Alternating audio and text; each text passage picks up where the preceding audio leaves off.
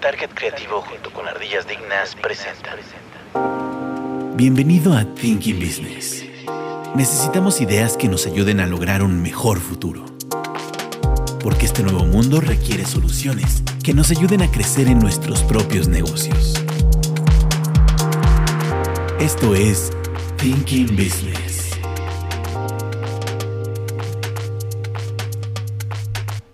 Hola, bienvenidos a Thinking Business, ideas para negocios inteligentes. El día de hoy me acompaña Héctor Torres. Buenos días. Bueno, y el día de hoy, además, por motivo del Día Internacional de la Mujer, tenemos invitadas especiales eh, para el tema que, que vamos a, lle- a llevar el día de hoy. Y bueno, primero que nada, tenemos aquí a Rosalba Garamendi. Hola a todos, muchas gracias. Estoy muy contenta y emocionada de estar aquí en esta mesa de diálogo que se me hace que va a ser totalmente enriquecedor. Es la primera vez que estoy aquí, por supuesto los escucho constantemente y muchas gracias por esta invitación. No, hombre, bienvenida. Qué bueno que invitamos fans. Sí, sí, sí, claro. Sí. Bueno, luego, eh, aquí también completando este, este panel, Karen Rivera Hola, ¿cómo están? y Paola Marín. ¿Qué tal? Buenas tardes. En los controles, como siempre, eh, bueno, no siempre, porque de repente nos deja plantados, ¿verdad? Luego no viene, le da sueño. Gabriel Aguilar. ¿Qué onda? Perfecto. Bueno, Héctor, ¿de qué vamos a platicar el día de hoy? Esta es la primera vez que me toca presentar.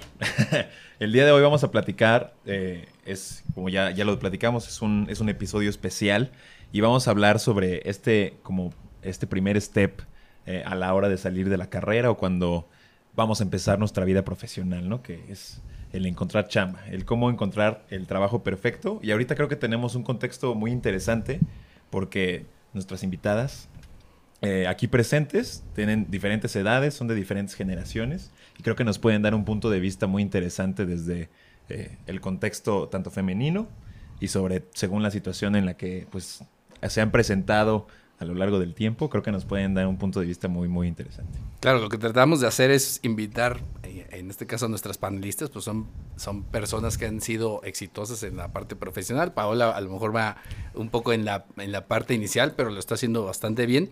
Y justo lo que queremos hacer es tener esas perspectivas, ¿no? Eh, en que podamos complementar precisamente de- desde, a lo mejor, alguien que ya lleva un poquito más tiempo, como el caso de Rosalba, este, luego Karen y, por último Paula, pero pues que van empezando y creo que podemos ver como diferentes, diferentes lados de, de- este tema, ¿no? Entonces, el tema como tal, estábamos hablando de cómo encontrar el trabajo perfecto y de qué se trata este tema. Y creo que además aquí una de las cosas que queremos complementar es no tener únicamente como el lado o el punto de vista de repente que, tenemos nosotros normalmente en el podcast con puros hombres y ahora tener esta parte compartida con ustedes que veremos qué tanta diferencia puede haber entre la perspectiva que podemos tener nosotros y la que tienen ustedes. Entonces, vamos a empezar con, con el tema. Eh, ¿Qué hay respecto a cómo encontrar el trabajo perfecto? ¿De qué significaría esto? ¿Cómo, cómo lo ves tú, Rosalba? Oye, ahí fíjate que pensando un poco en, en esta pregunta, ¿cómo encontrar el trabajo perfecto? Creo que ahora, eh, digo, hace tiempo, la realidad es que no tenías como tanto, tantas oportunidades ni tanto alcance como para poder ver toda la diversidad que te podían ofrecer en cuanto a trabajos, en cuanto a carreras, era un abismo Claro. totalmente diferente. Hoy sí creo que tienen una oportunidad muy importante de poder ver qué les gusta, dónde les gusta, de probarse, de conocer espe- eh, expectativas de otros países, de otros mundos, hablando laboralmente, y buscar algo que sí más o menos te guste. Sin embargo, también pensando un poco en mis hijos, decía, ¿qué carga tan pesada tienen hoy los chavos? Porque sí a una edad mucho más pequeña ya tienen que tener como muy definido qué quieren, a dónde van, este, porque ya hay un chavito de 21, a- un año- 21 años súper exitoso y ya la armó, y tú a lo mejor todavía no sabes ni qué, ¿no? Antes la verdad que teníamos para escoger a lo mejor una eh, oportunidad de carreras muy limitadas y hoy tienen un mundo de oportunidades, pero sí creo que hoy tienen mucho más presión de poder decir cuál es mi trabajo perfecto, qué quiero y si me equivoco, qué pasa, porque están viendo una competencia totalmente en redes sociales de chavos súper exitosos, hasta jugando Fortnite, este, ¿no? Entonces, Claro. ¿qué quiero? ¿Cómo lo quiero? Y si va por ahí o no. Entonces, no sé, ahí me entró duda, mucha duda, porque pues antes no tenía ni siquiera esa oportunidad, particularmente en mi caso, yo trabajo, me voy a, bueno, me voy a presentar un poquito, yo trabajo en una empresa que se llama Sadasi, que es una empresa desarrolladora de vivienda, que tiene, ya me van a cobrar aquí el gol, que por cierto, pensé que nunca iba a estar en estos micrófonos porque el creador de esto siempre ataca el negocio en donde yo laboro. este, y bueno, en realidad yo nunca pensé estar en ventas. O sea, si tú me decías a esa edad, oye, yo decía, ventas es lo último que voy a hacer. Y finalmente el camino me fue llevando a estar en ventas. Llevo ahí ya eh, prácticamente 20 años en el área de ventas. Eh, tengo a mi cargo la parte comercial de esta empresa inmobiliaria en Querétaro. Pero no fue una decisión que yo tomé en ese momento. No fue, dije, mi trabajo perfecto es ventas y ahí quiero estar. Fue algo que me fue llevando y que afortunadamente es una empresa que me dio las oportunidades en su momento y que me ha permitido crecer todos estos años. Eh, y tuve el apoyo de mucha gente eh, que me permitió eso. Pero no fue, realmente no fue una decisión consensuada, decir, quiero estar en ventas porque es lo que me conviene. Fue algo totalmente ocasional, ¿no? Sí. Y hoy no sé, creo que hoy que sí pueden tal vez tomar una decisión más adecuada de cuál es el trabajo perfecto. Justo, justo yo te iba a comentar que esta parte, bueno, yo tenía mucho, mucho miedo, mucha incertidumbre cuando estaba en la, en la carrera por dos cosas. La primera era que eh, lo que decías, al final ahorita también ya hay un contexto global, en el sentido de que cualquier, una persona que esté viviendo en España, perfectamente podría trabajar para una empresa aquí en México a día de hoy, ¿no? O sea, que no solamente tienes la presión a nivel estatal o nacional, sino que una, una persona en cualquier parte del mundo, a través del home office, gracias a las herramientas tecnológicas, puede estar desempeñando una actividad laboral en donde sea. Entonces, no esto lo estás compitiendo contra los chavos que están eh, sentados al lado de ti, en, tu salón, sino contra la persona que está estudiando eh, en otra parte del mundo. Y también, pero también está esta otra parte de que actualmente por lo mismo, gracias a las, a las tecnologías que tenemos eh, capacidad o disponibilidad hoy en día, también perfectamente tenemos las herramientas no solamente para enriquecer nuestra, nuestra educación em, académica, sino también perfectamente para crear o desarrollar negocios o emprender o el intraemprendimiento dentro de las instituciones en las que ya estás trabajando, ¿no? O por ejemplo, en mi caso yo trabajé muy joven, obviamente trabajos no tan profesionales, pero pues sí el irte formando eh, de cierta u otra manera y esa experiencia que vas agarrando poquito a poquito, como que te dan un poquito de eh, herramientas a la hora de buscar una, un trabajo, ¿no? Oye, pero ustedes, eh, ¿qué piensan? ¿Qué es un trabajo perfecto? Hablando económicamente, hablando de libertad, a lo mejor más de libertad de horario, de tu tiempo, de que seas tu propio jefe, de que me vaya a otro país. ¿Qué, ¿Qué hoy, qué para ustedes sería el trabajo perfecto? Híjole, es una. Yo, bueno, de mi punto de vista, creo que ahorita, por lo mismo de que ya hay una oferta interesante, creo que puedes tener contextos muy diferentes y hablando también que no es lo mismo necesidades que pueda tener yo, por ejemplo, que puede tener alguien más, ¿no? Igual y yo quiero mi tarde libre, pero hay gente que no, yo al contrario, quiero chambear full time o no me importa llevarme de chamba a casa. Yo digo, no, yo en la oficina ya después me olvido y hago mi vida, ¿no? Entonces pues no sé qué me puedan platicar. A ver, justo yo este no creo que exista un trabajo perfecto, la verdad. O sea, para mí todo el tiempo puedes estar buscando nuevas cosas. Entonces, así como tú cambias como persona, va a cambiar tu idea de trabajo perfecto. Entonces, para mí hoy puede ser esto el trabajo perfecto y pasa de que, no sé, seis meses y ya me aburrió. Entonces, yo soy muy así. Empiezo con algo y empiezo súper metida y le dedico todo mi tiempo y puedo no dormir por eso. Pero pues puede pasar un año y ya estoy completamente en otro mood y realmente quiero buscar cosas nuevas. Entonces, para mí no existe un trabajo perfecto. Muy Ni el sueldo. No, no, no. No es de millennial, pero realmente no me mueve. O sea, para mí no sería tan importante ¿Qué, el sueldo. ¿Qué te mueve más? ¿Qué te, cuando dices, ¿qué es lo que más te mueve en esos momentos? Como estar aprendiendo cosas nuevas. Entonces, si hoy ya siento que terminé con lo que estoy haciendo y en mi trabajo ya no puedo aportar más, ya no o sea, como que ya no estoy subiendo tan rápido como esperaba, entonces puede que ya no sea mi trabajo perfecto, aunque me estén pagando súper bien y aunque eh, tenga tiempo libre o aunque todo, o sea, pueden haber muchos factores muy buenos, pero al final si yo siento que no estoy creciendo, pues ya no es tan perfecto, entonces empezaría a buscar otra cosa, ¿sabes? ¿Tú crees que el factor determinante es la escalabilidad, tanto profesional como de conocimiento que te pueda dar una... Al menos para mí es un punto que vale muchísimo, o sea, mientras esté aprendiendo, sigo como interesada en ese trabajo. Cuando ya no, pues ya se vuelve un poquito tedioso hacerlo. Y justo está muy chistoso porque hay personas que al contrario buscan una estabilidad, ¿no? Yo perfectamente con esto estoy bien y con cumplir mis horitas. Cumplo. Justo, por eso, por eso yo creo que no existe el trabajo perfecto, ni, o sea, depende mucho de la persona y también depende mucho de la etapa en la que estés. ¿Te identificas con eso, Paola? Un poco, o sea, creo que realmente un trabajo perfecto pudiera llegar a existir, pero cumpliendo como con varios, o sea, varios factores que realmente están en tu vida siendo prioridad en este momento. Por ejemplo, para mí sí muy importante es el crecimiento personal y profesional que puedas tener dentro y que la empresa te pueda dar ese desarrollo. Eh, pues también, o sea, la parte de que estés haciendo algo que te gusta, que sí te motive a seguir como aprendiendo sobre eso. Tal vez, o sea, sí, también una estabilidad como para no sentir como, pues, qué tal, qué, o sea, qué va a pasar el día de mañana. Y pues obviamente no vas a hacer, o sea, un trabajo perfecto. Pues sí puede estar esta frase de que si lo hago, o sea, ya no parece trabajo y pueden no estarme pagando nada, pero sí lo hago. Y pues la realidad no es esa, ¿no? Pues, o sea, buscas un trabajo para tener pues, cierta comodidad y cumplir como tus propios este, objetivos financieros personales, ¿no? Entonces yo creo que pues cada factor es importante, digo, dependiendo obviamente de las prioridades que tengamos como en nuestra etapa y pues la persona, pero pues sí, o sea, considero que si todo, o sea, si un trabajo tiene todas esas palomitas, pues lo podrías llegar a considerar perfecto, ¿no? Yo quiero retomar algo de lo que decía Rosalba. Primero que nada, yo digo que, Rosalba, que, decía que nunca se veía en ventas, creo que era la única que no se veía ahí en ventas. Todo el mundo la, veía y decía, esta mujer tiene que trabajar en ventas. Pero fíjate, ahorita de, de, lo que comentabas, creo que una parte importante a considerar, a lo mejor ahorita como que veías este tema de decir, ay, los chavitos y exitosos y todo esto, que además no es una cosa que veo incluso en la perspectiva de cómo todos los que estamos en este panel creo que vemos el tema profesional. Eh, porque eso de repente es a lo mejor algo muy... Eh, que se está dando el, el, ¿cómo se llama? Ahorita el fenómeno y de repente ves esos chavitos que en teoría los ves así y los ves que les está yendo muy bien, etcétera, etcétera. Habrá los que les va bien, habrá los que no tanto.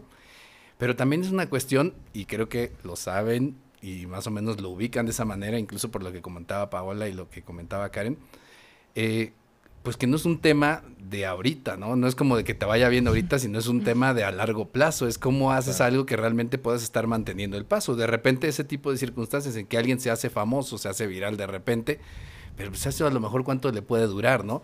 Entonces a veces el entender, por ejemplo, eh, cómo puede ser el trabajo perfecto, pues eh, sería yo creo que también tomando en cuenta cuál es tu visión en el mediano y en el largo plazo, qué es lo que quieres hacer, ¿no? Independientemente de que a lo mejor lo quieras o quieras estar cambiando continuamente de retos y, varios tipos eh, de, situaciones en las que te puedes encontrar, pero a lo mejor como que siempre es estar visualizando mucho más, a mucho más años en, el futuro, pero creo que justo eso es todo lo que no les estamos enseñando a las nuevas generaciones, el largo plazo, o sea, es todo es a corto plazo, todo es inmediato, todo es esta palabra que tienen muy, este, digo los chavos, date, ¿no? Date esto, date. Y es muy a corto plazo, sin ver el largo plazo, o sea, de a dónde voy, qué me va a llevar esto. Y como tú dices, justo estos, este, granitos en el arroz, a lo mejor es uno entre un millón que pegó en el Fortnite, ¿no? Que es lo que tengo muy claro. porque me dijo, es que uno ganó 10 millones de dólares.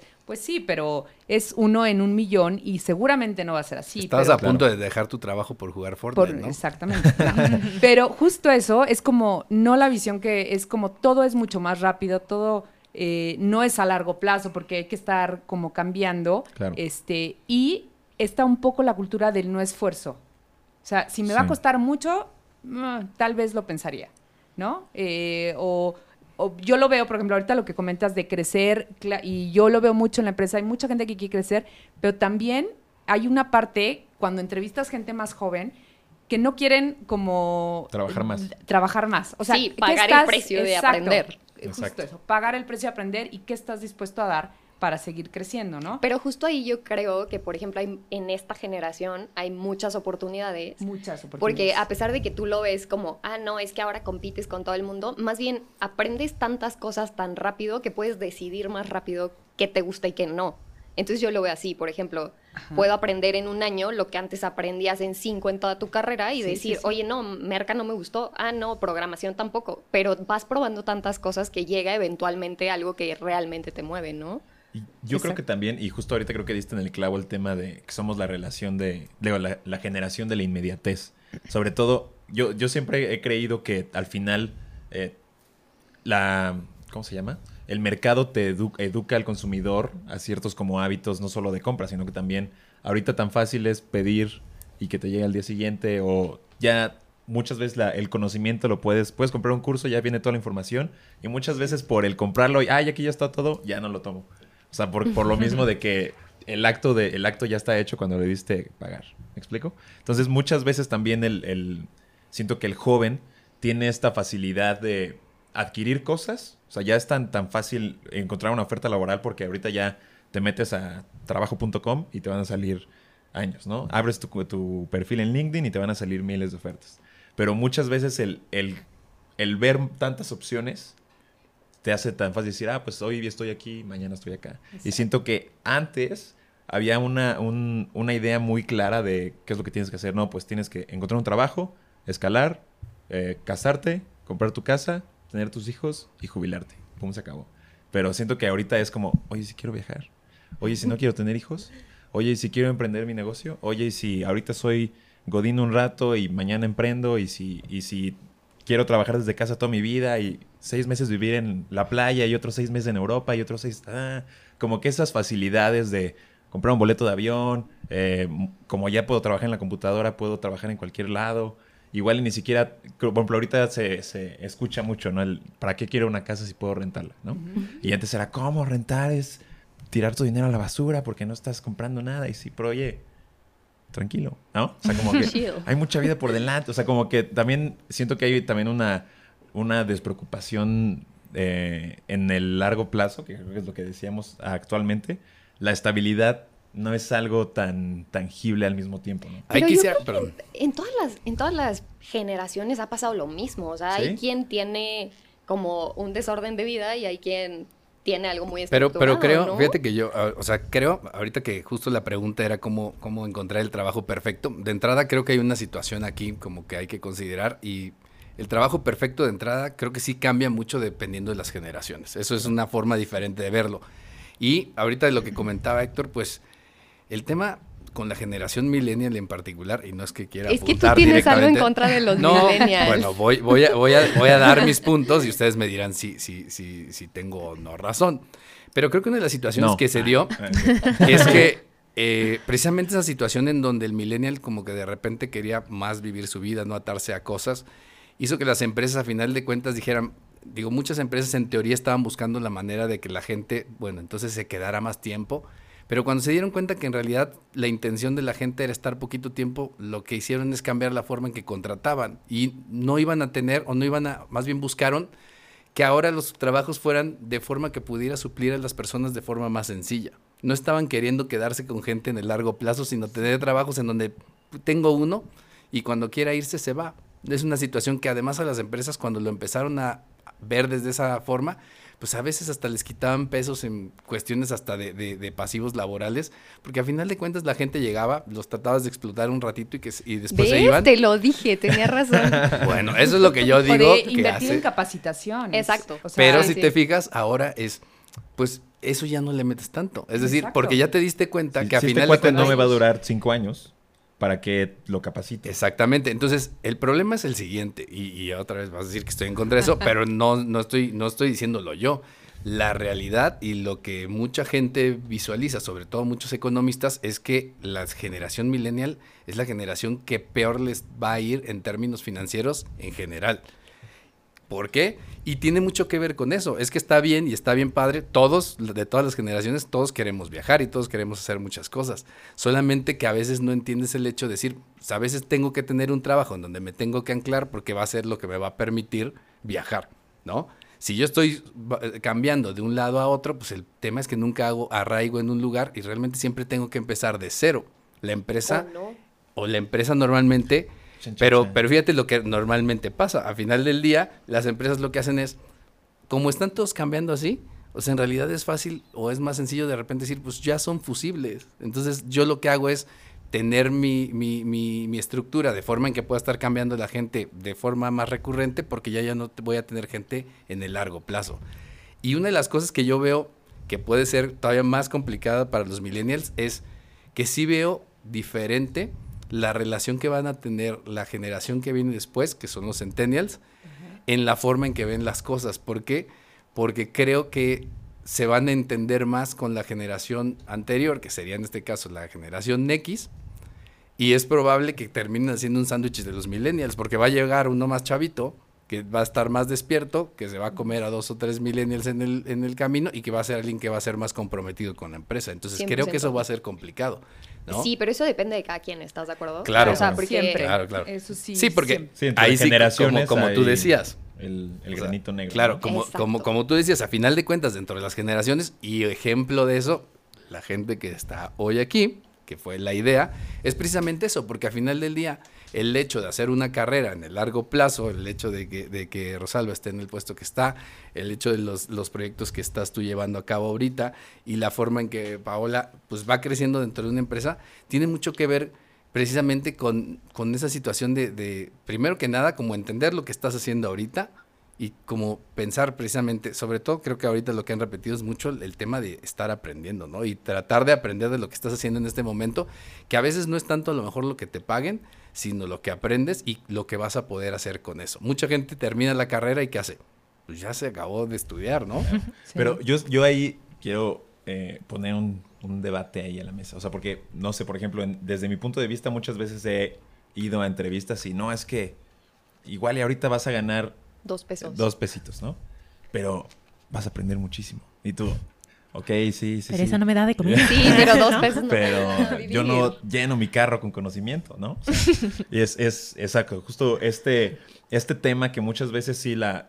ah, entiendo, entiendo por qué también está este debate, tanto tú como del puesto de dueño viendo hacia abajo y decir, es que este chavo se me va a ir en, en tan poco tiempo. Igual y muchas veces, y creo que ya hay muchísimos trabajos irregulares donde ni siquiera hay un contrato de por medio. Sí, claro. Ya Eso no pasa mucho, digo, Las yo lo he visto condiciones con- laborales con- también Exacto. es correcto, pero también justo coincido con Juan. Creo que es mucho porque sabes que no, no tiene el menor interés ni siquiera de quedarse y también dices ni invertirle. esto Claro, aparte eso se nota Se desde que nota llegas, desde que ¿no? llegas. O sea, tú 100%. puedes, tú puedes entrar con los dos pesos y decir, claro, pero yo ya aprendí hasta aquí por dos pesos. O sea, ya no te voy a cobrar dos pesos. O sea, ya pasé mi periodo de estoy aprendiendo por eso, pero si tú resaltas en esa empresa, seguramente te van a subir. Eso Claro. justo te iba a decir. Yo creo que las empresas están ávidas de encontrar gente que Exacto. tenga empuje.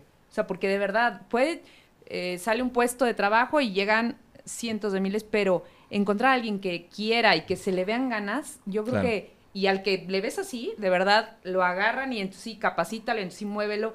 Ajá. Pero justo les decía, no, no todos están dispuestos a pagar ese Claro. precio, Sí. ¿no? Claro. Sí, totalmente. Pero también está el lado de, oye, si este chavo le estoy pagando dos pesos y lo contraté medio turno, pero está aventando chamba a su casa, pues de qué me sirve promoverlo si ya está haciendo ese trabajo pagando Yo creo que es muy egoísta verlo así en el, Sí, en el sí. caso de los dueños. Ajá, sí, sí, sí. Y pero justo, bueno, no sé, conozco varios chavitos que justo están en, oye, ya llevo un año y todavía no me promueven y lo que firmé de tres meses sigo ganando ya después pero, del año. pero es que justo es lo que te estaba diciendo. Por eso es lo que las empresas trabajan así. A final de cuentas te vas a ir. Pero tú puedes O sea, poner tus límites poco, también. claro. O sea, si que tú decía sabes Pau, que ahí sí vales, ya puedes brincar, porque ya les, ya, Muchas ya gracias. te, ahora sí que ya te la you know, ya te vas al otro lado y ya agarras otra chamba con, ¿sí me- o sea, Claro. sí creo que el, el dar un poco más de lo que da Sí, el promedio Totalmente. es, porque los ves hasta cómo caminan, este, ah, hasta cómo caminan, así, bueno, a mí me- una pasguata es que digo, Santo Cristo Tu bendito, palabra. ¿qué es esto? No puedo, ¿no? Ella, ella me la enseñó. Llegan a la, a la entrevista. No, bueno. Ah, sí. de, Hola, buenos días. Porfa, camina, por favor, muévete, ¿no? Sí. Pero O sea, fíjate, justo es el tema, o sea, o sea ¿por, qué, ¿por qué pasa eso y por qué se va en el tiempo? Porque al final del día, eh, pues muchas veces, si realmente no es como la intención que se quede la persona, o realmente que se vaya esa persona y llegue cualquier otra, pues no tiene costo para ti. No, pero a ver, dímelo en serio como dueño. Si ves a alguien que realmente está sobresaliendo y que realmente te puede ayudar en el futuro, ¿no le vas a invertir? Sí, sí. A ver, sí, ponle o sea, es, lo que normal- es lo que normalmente estarías buscando, ¿no? Exacto. Pero es- Sí. ese es como el, el- muchas veces el problema, ¿no? Que además creo que ahí hay todo un tema eh, en todo el entorno laboral que hace complicado eh, precisamente también muchas veces para las empresas contratar. Pero en términos generales en las empresas, pues cuando estás viendo eso, o sea, el, el tema es que cuando tú contratas a alguien, O sea, de alguna manera entras ya en un compromiso. Entonces las empresas dicen, oye, es un rollo, contrato gente y pasa esto. Entonces por eso es que muchas veces, por eso te contratan siempre con el mínimo. ¿Por qué? Porque el compromiso que, que tienes al momento de contratar a alguien, es decir, Laboralmente. está mal, pero el hecho es, cuando hicieron la ley que se supone que protege al trabajador, termina siendo contraproducente porque el hecho, como tú tienes que contratar a alguien y si, vamos a suponer, empieza un, un, un emprendimiento y quiero contratar a los mejores, quiero contratar a alguien que funcione, pero si a los tres meses no funciona, pues yo sí tenía las intenciones de que funcionara, pero si no yo empiezo ya a tener un compromiso contigo y eso también hay muchas veces que eso te castiga al final porque tú tienes que pagarle a la persona, por ejemplo, pues que estuvo trabajando contigo. Pero tú ¿no? crees que tres meses no es suficiente para darte cuenta realmente si no, va claro, a no, pero lo que re- a lo que me refiero es que a veces el negocio no te da y tienes, Ah. o sea, y tienes que cerrar. Pero entonces, ¿por qué no haces un tema de variables? Empezamos sí, con pero son pero complicados, ¿no? También lo... Te empiezo a meter, oye, si, si está saliendo todo súper bien, pues vas a ir ganando así de acuerdo a lo que vayas vendiendo. Bueno, ahí me imagino que de variables debes saber bastante, Rosalba, que es... Oye, sí hay también, creo que las leyes eh, laborales, la política laboral, y justo ahorita con estos cambios, al que le pegó muchísimo fue al patrón, o sea, y no creo, o, o sea, sí en una primera instancia en beneficio del trabajador, pero al final, como, como dice Juan, o sea, el patrón va a ver por el ingreso que le llega por administrarse mejor y entonces lo han apretado tanto, es una realidad, Claro. en impuestos, en, este, ahora con esto del PTU y no sé qué, que entonces el patrón busca la manera pues de no salirse tan raspado, porque el costo eh, de un empleado y ahora con todo esto, pues sí le pega, y más si lo vas a liquidar, híjole, entonces, y han surgido, claro, estas pagadoras, que ahorita ya no se puede en teoría, pero otra vez, al que perjudica es al, al, al trabajador, porque sí, si bien te dan con el mínimo y tanto por fuera, y estas eh, cooperativas sindicales donde todo va por fuera y libre de impuestos, primero dices, qué padre, pero al final pues no tienes ninguna Claro. prestación ni nada y este y al final otra vez al que le pega es al trabajador no entonces sí ahí ya entran otros factores de eh, las políticas laborales de cómo le pega al patrón que ahorita creo que es de los más raspados este pero sí yo sí creo que si encuentras a alguien que ves que tiene potencial lo vas a retener y ya ahí ya hasta te puedes arreglar de te doy una parte por fuera y vas viendo pero sí creo que ese es un factor eh, diferenciador Sí, importante. sí es todo un tema eso. Claro. Y además, por ejemplo, tú pagas una cantidad y de repente la persona te dice, oye, pero me estás pagando tanto. No se dan cuenta que en realidad el costo es eso más las prestaciones, que es un 22, 28% adicional que estás pagando, que en realidad, pues lo que está haciendo el IMSS y el Infonavit y todo eso es quitando una parte que te está diciendo, a ver, A fuerza lo ahorras. exacto, Oye, sí, el exacto. IMSS, que aparte el IMSS es una peladez, porque te quitan, o sea, ves tu nómina y ¿no? Y que dices, o sea, aparte si me voy para el IMSS, ni siquiera me van a atender, ¿no? O sea, Sí, justo. es Terminas una gastando grosería, aparte, ¿no? Claro, porque tienes que pagar seguro de gastos, oye, según el capítulo que vi, seguro de gastos médicos mayores, ¿no? Claro. Este, y otro tipo de prestaciones, porque sabes que el IMSS no te lo va a dar, ¿no? Entonces, es muy caro, le cuesta al trabajador, que la mayoría entiendo que ni siquiera utiliza esos servicios de salud. Claro. Este, y bueno, Y entre más ganas, más te cobran. más te cobran. Exacto. Entonces es una cuestión que a veces esa, esa parte no se ve. Pero volviendo a ese tema es, a lo mejor, al- re- recapitulando y volviendo al, al tema aquí del, del trabajo perfecto, pues creo que muchas veces, eh, creo que lo que está pasando en general es que la gente a veces no tiene claro qué quiere hacer, ¿no? O sea, realmente Pero eso hacia está padre punto. también. O sea, para mi punto de vista está padre decir, ok, no tengo nada claro, pero voy a probar aquí y es muy rápido, voy a probar acá y es muy rápido y voy a probar acá y es muy rápido. Actualmente tienes esa posibilidad, Sí. que probablemente antes no la tenías. ¿Cuál? ¿De probar en varias partes? Sí, o sea, antes, como dices tú, te marcaban, ya saliste de la escuela, ya tienes que conseguir un trabajo, ya cásate, ya muérete, ¿sabes? Entonces, pero, ya- es como, pero ahora que es diferente.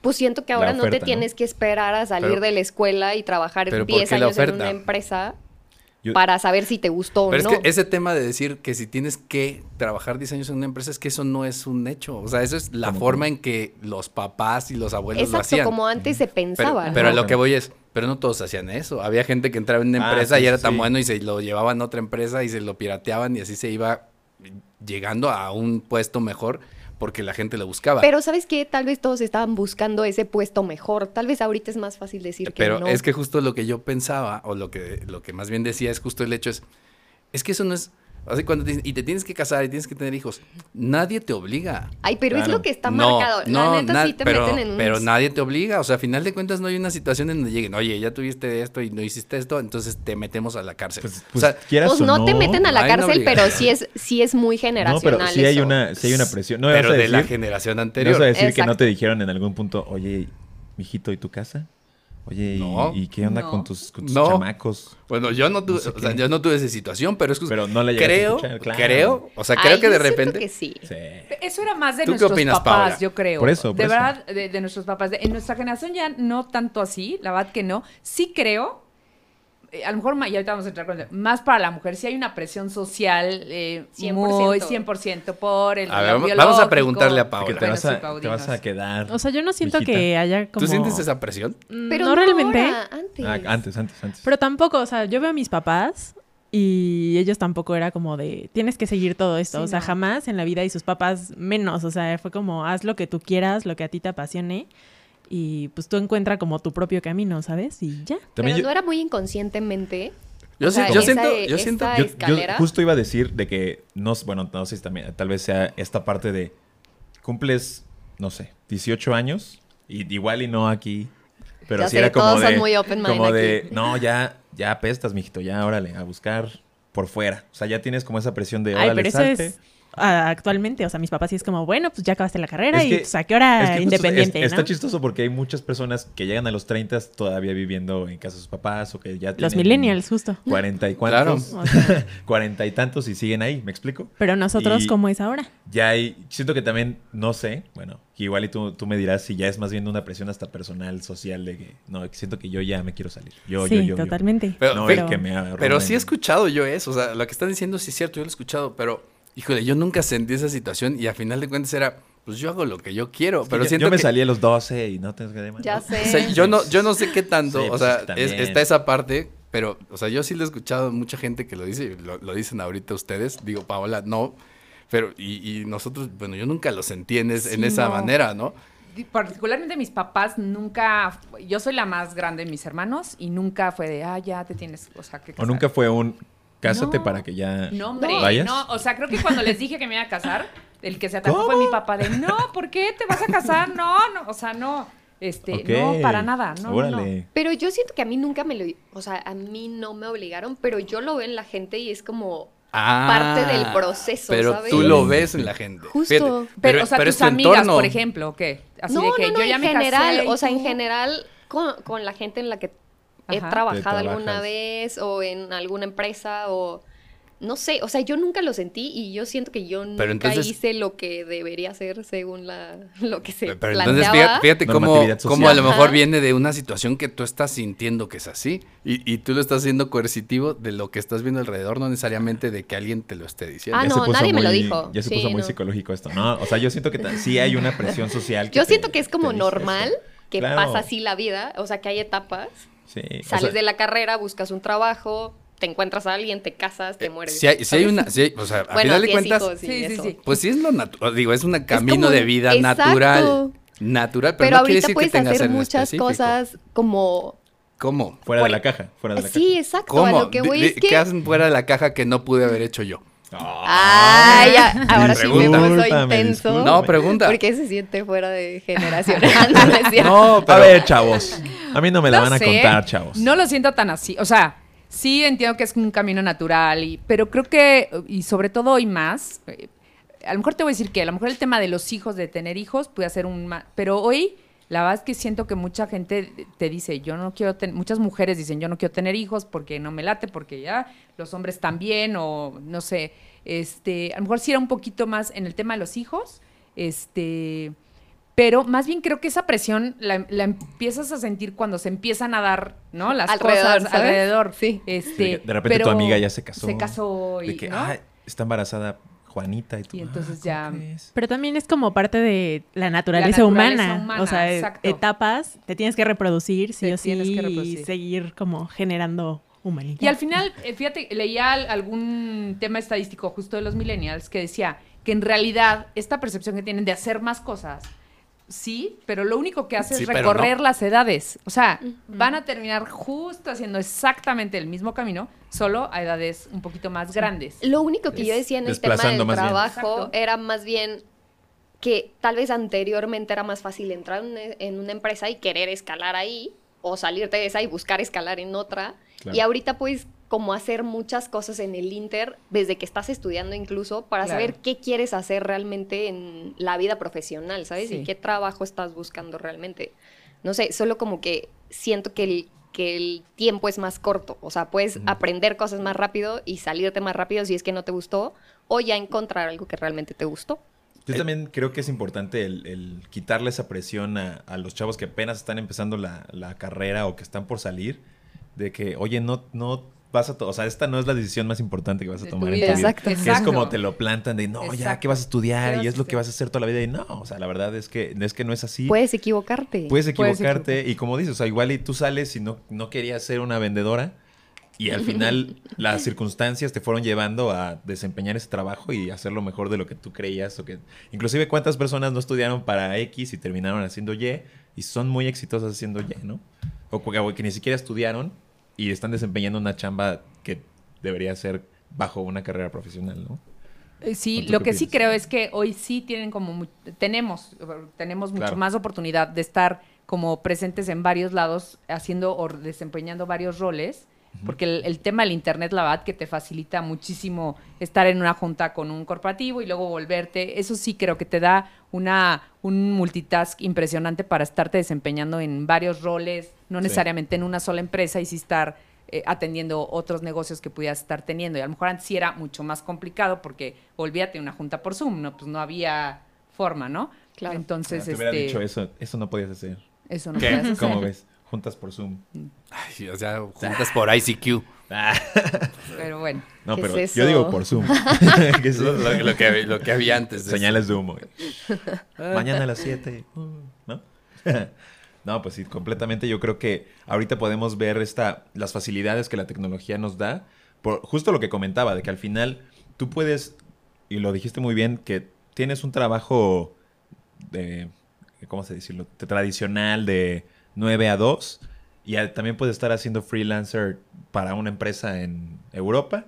Haces ahí tu chamba y después tienes un micro o un microemprendimiento en tu casa que puedes estar haciendo a la par puedes estar teniendo tu página web y a la vez ya eres emprendedor, Godín, y además también eres independiente porque estás desempeñando esa área, ¿no? O sea, ahorita ya tenemos muchísima facilidad eh, de crecimiento laboral que nos permite, pero justo decía también, ah, sí, también, pero también estás peleándote con este cuate en China que tiene tres carreras y dos diplomados a sus 18 años y además arma computadoras en la, desde la primaria, ¿no? O sea, también tienes esa presión de que, ah, este cuate también está muy cañón. Y creo que también el tema, el tema social, también justo lo que comentabas de esta presión de que tú puedes ver en redes sociales al cuate de 22 años y vuélvete rico con dos sencillas aplicaciones o no sé qué, ¿no? O también el, que le fue muy bien haciendo, jugando videojuegos, el que le fue muy bien en su emprendimiento y te la quiere vender como si tal, tal, tal. Y ya estás como, oye, no yo tengo 25 años, este cuate de 22 ya me está enseñando a hacer X o ya se ve que le está yendo muy bien o... Y justo no solamente pasa con eso, sino también con el tema de los hijos, con el tema de la familia. Y siento que ya hay como mucha presión en que eh, estás compitiendo con, con, este chavo de en otra parte del mundo y además puedes emprender, pero no puedes emprender o no tienes contrato en tu chamba. Y entonces como que también te sientes un poco inestable y además socialmente tienes ese... Eh, ya se te está acabando el tiempo, este cuate ya está haciendo esto y esto y esto. ¿O qué, o qué opinan que también el factor social determina tal vez en tu toma de decisiones en el... Muchas veces igual y tú no querías que te querías casar, pero como viste que ya todas tus amigas o tus amigos están casando, tú, ay, sí, ya, yo tengo que buscar a alguien o qué es lo que hago y no sé, ¿no? O sea, ¿no sienten que también esta, esta parte influye? ¿Puedo tomar nada más, retomar un punto nada más anterior a ese, de justo lo que estabas platicando ahorita? Eh, nada más para, para cerrar el, punto anterior y, y, para, para poner un poco, nada más hablabas del, tema tecnológico y obviamente las, las, posibilidades que te da la tecnología en cuestión de, pues obviamente ampliar tus horizontes en cuestión de lo que puedes trabajar, los lugares y la gente con la que puedes trabajar, ¿no? Que al final del día es un tema de globalización que ya tiene o viene de más tiempo. Pero vuelvo a lo mismo, no creo que sea un tema, otra vez, de generación, no creo que la generación sea diferente porque Y voy a favor, no, no, es, no es voy a favor de la generación, sino de lo que estábamos hablando hace rato, de las personas que sí tienen la disposición para hacer eso. Porque antes de eso, a lo mejor cuando no tenías tecnología, pues si tú realmente tenías ganas de crecer y tenías que tener dos trabajos o tres trabajos, no, o sea, si realmente querías crecer porque te interesaba eh, hacer las cosas bien, pues puede ser que estabas en la mañana estudiando y luego trabajabas y a lo mejor agarrabas aparte trabajo por tu cuenta. Entonces, eso siempre ha existido. La ventaja de la tecnología ahora es pues, que te abre todavía el panorama. Pero lo digo precisamente en el sentido de que otra vez vuelvo al punto que depende de la gente. O sea, porque la mayoría, aunque tiene, la mayoría hoy en día que tiene todas esas, tienes el conocimiento en el teléfono, en, la, en las manos, y aún así la gente no la aprovecha. Entonces es una cuestión de realmente quién está dispuesto a aprovecharlo y a ver las cosas, digamos, de una forma distinta, ¿no? Entonces es, es más, creo que tiene más que ver con la persona y que las personas tengan la disposición de hacerlo de hacer las cosas. Oye, justo iba a comentar que terminé un libro el año pasado que se llama Fueras de serie, este, así se llama. ¿Tú lo escribiste? No, no, no me. Ah, es que lo terminaste. Pero justo habla de eso, un poco lo que decía, eh, que habla que cualquier persona que llega a tener un éxito en la vida y te pone ahí varios casos documentados, necesariamente tuvieron que haber eh, ensayado, practicado, estudiado, mm. tal, por lo menos 10 mil horas, 10 mil horas para ya en ese momento considerarse un, o bueno, no profesional, experto, pero creo que un experto. Y está muy interesante porque justo yo se lo decía a mi hijo decir, oye, no está tan fácil, no es así, no es, este, ahora sí que, como decía mi abuelita, enchilame otra, o sea, sí hay que hacer toda una preparación, un estudio, y sí te cuesta trabajo. Y creo que eso, justo, retomando la siguiente pregunta, ¿cómo ser competitivo en un mundo laboral? Creo que esa es la diferencia, o sea, el que puedas estar dispuesta a dar un poquito más en lo que sea que seas, ya sea en tu propio negocio, pues sí, le tienes que fregar más horas o trabajar mucho más o estudiar mucho más desde la carrera, ¿no? Estudiar mucho más y quizás una beca, lo que sea, pero si es que estás dispuesto a hacer más que los demás para empezar a crecer en lo que sea que, cualquiera que sea el camino que quieras, ¿no? Claro. No, y que eso, como dices, estaba presente desde generaciones anteriores, ¿no? Claro. O sea, tú podías ver el chavo que, le, que tenía ganas, que, que quería crecer y desempeñando su chamba o desempeñando su carrera, ya estaba haciendo algo adicional a, la mayoría, ¿no? Es que como en todo, hay que pagar el precio. Exacto, hay que pagar ¿Estás el precio. dispuesto no a hacerlo? Exacto, hay que pagar el precio. Creo que eso es la clave. Hay que pagar el precio de lo que quieras hacer. Este, si quieres algún resultado diferente. Diferente. Eso Hace poco se, me acercó un, un, alumno y justo me decía, o sea, que como que estaba viendo qué era lo que, qué hacer ahorita con su trabajo. Y estaba en un trabajo en donde no le pagan mucho.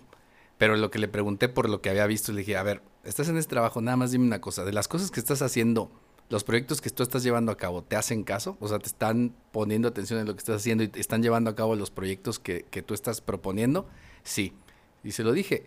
O sea, la ventaja de lo que tienes ahí es que lo que tú estás haciendo, tus proyectos, te están haciendo caso y lo que hagas ahí te va a servir a ti como experiencia. Y además porque al final pues muchas veces entras en lugares en donde no te pelan y no ganas absolutamente nada. Te van a poner a hacer dos o tres cosas que no te dan absolutamente nada nuevo ni valor. Eres el de las copias. Y en este caso le dije, mira, la ventaja de eso es que lo que hagas ahí, tú vas a poder llegar en el futuro. Primero, lo estás desarrollando tú, te están dando lo que necesitas para desarrollarlo y al final si bien no vas a ganar mucho dinero, sí te vas a llevar toda la experiencia y vas a poder llegar a, alguien a decirle, estos son los proyectos que yo hice, y me lo sé de pe a pa.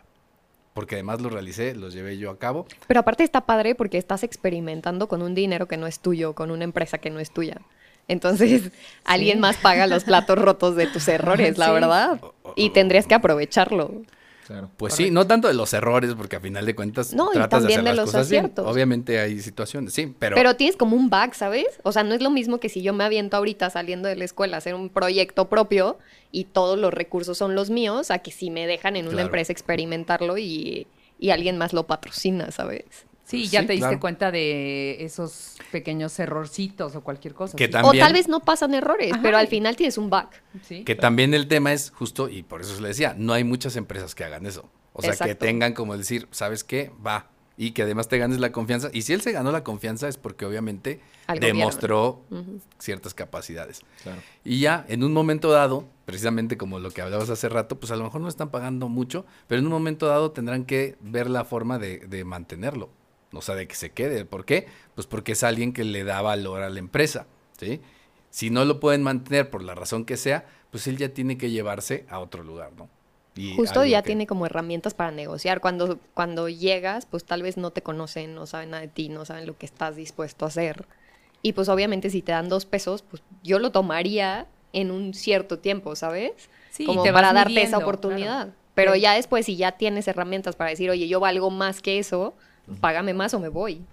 Y, y yo creo que eso te vas dando cuenta inmediatamente, o sea, cuánto empiezas a valer dentro de la empresa, cuánto empiezas a ser eh, de alguna manera, no quiero decir indispensable, pero empieza a pesar tu opinión dentro de la... Exactamente. Pero ahí también está raro porque justo lo que yo creo es que después te haces indispensable, pero realmente te enamoras del proyecto a veces y dices, ah, ya, ya trabajé tanto que ya tampoco me quiero ir, ¿sabes? Sí, ya es También tuyo, puede ser- pero seguro va a venir una retribución de eso. o sea, Ajá, porque sí. sí empieza a pesar mucho lo que tú hiciste, tu opinión, lo que construiste el proyecto. Entonces, este, al final sí se ve, creo que sí se ve y sí lo pagan las empresas. Ahora, por ejemplo, digo que podría ser, creo que, creo que si alguien puede hablar de eso serías tú. En tu caso, de alguna manera llevas pues una trayectoria en una, em- en una empresa que en algún momento cambió, pero básicamente es eso. ¿Te sentiste en algún punto como eh, que no estabas avanzando? Eh, fíjate que eh, creo que hubo un punto, sí, hubo un punto donde ya no sentía que estaba avanzada porque en ese tiempo el que era el director este, pues, estaba muy posicionado y estaba yo, ahí yo estaba en la, en la gerencia y justo me mandaron llamar de otra empresa, eh, Ara, me mandaron llamar de otra empresa para llevar toda la parte bajío. Hice entrevista, la verdad que me sentí muy bien, no sé qué. Y cuando quedaron de hablarme, que no me hablaban, por cierto, este, oye, dije, ¿por qué no me hablan? Se y me dice les que era mi jefe, oye, ¿qué crees? Ya me voy, me voy a Ara. O sea, él me ganó el puesto en la otra empresa. Y yo dije, bueno, pues, ¿no? Ni modo, no era para mí, no pasa nada. Iba llegando un director regional en ese tiempo, entonces dije, a ver si no, me corren porque ya sea mi jefe y no. Pues no, lo que sucedió inmediatamente es que me subieron a prueba, o sea, fue a prueba y me dijeron, vas a ganar lo mismo con las responsabilidades que vas a tener, este, vamos a estar a prueba tres o cuatro meses y vemos. Entonces, la verdad es que afortunadamente funcionó, ¿no? Y a los cuatro meses me dieron la dirección de ventas ya en la empresa donde venía trabajando. Entonces, no, la- nunca me sentí así.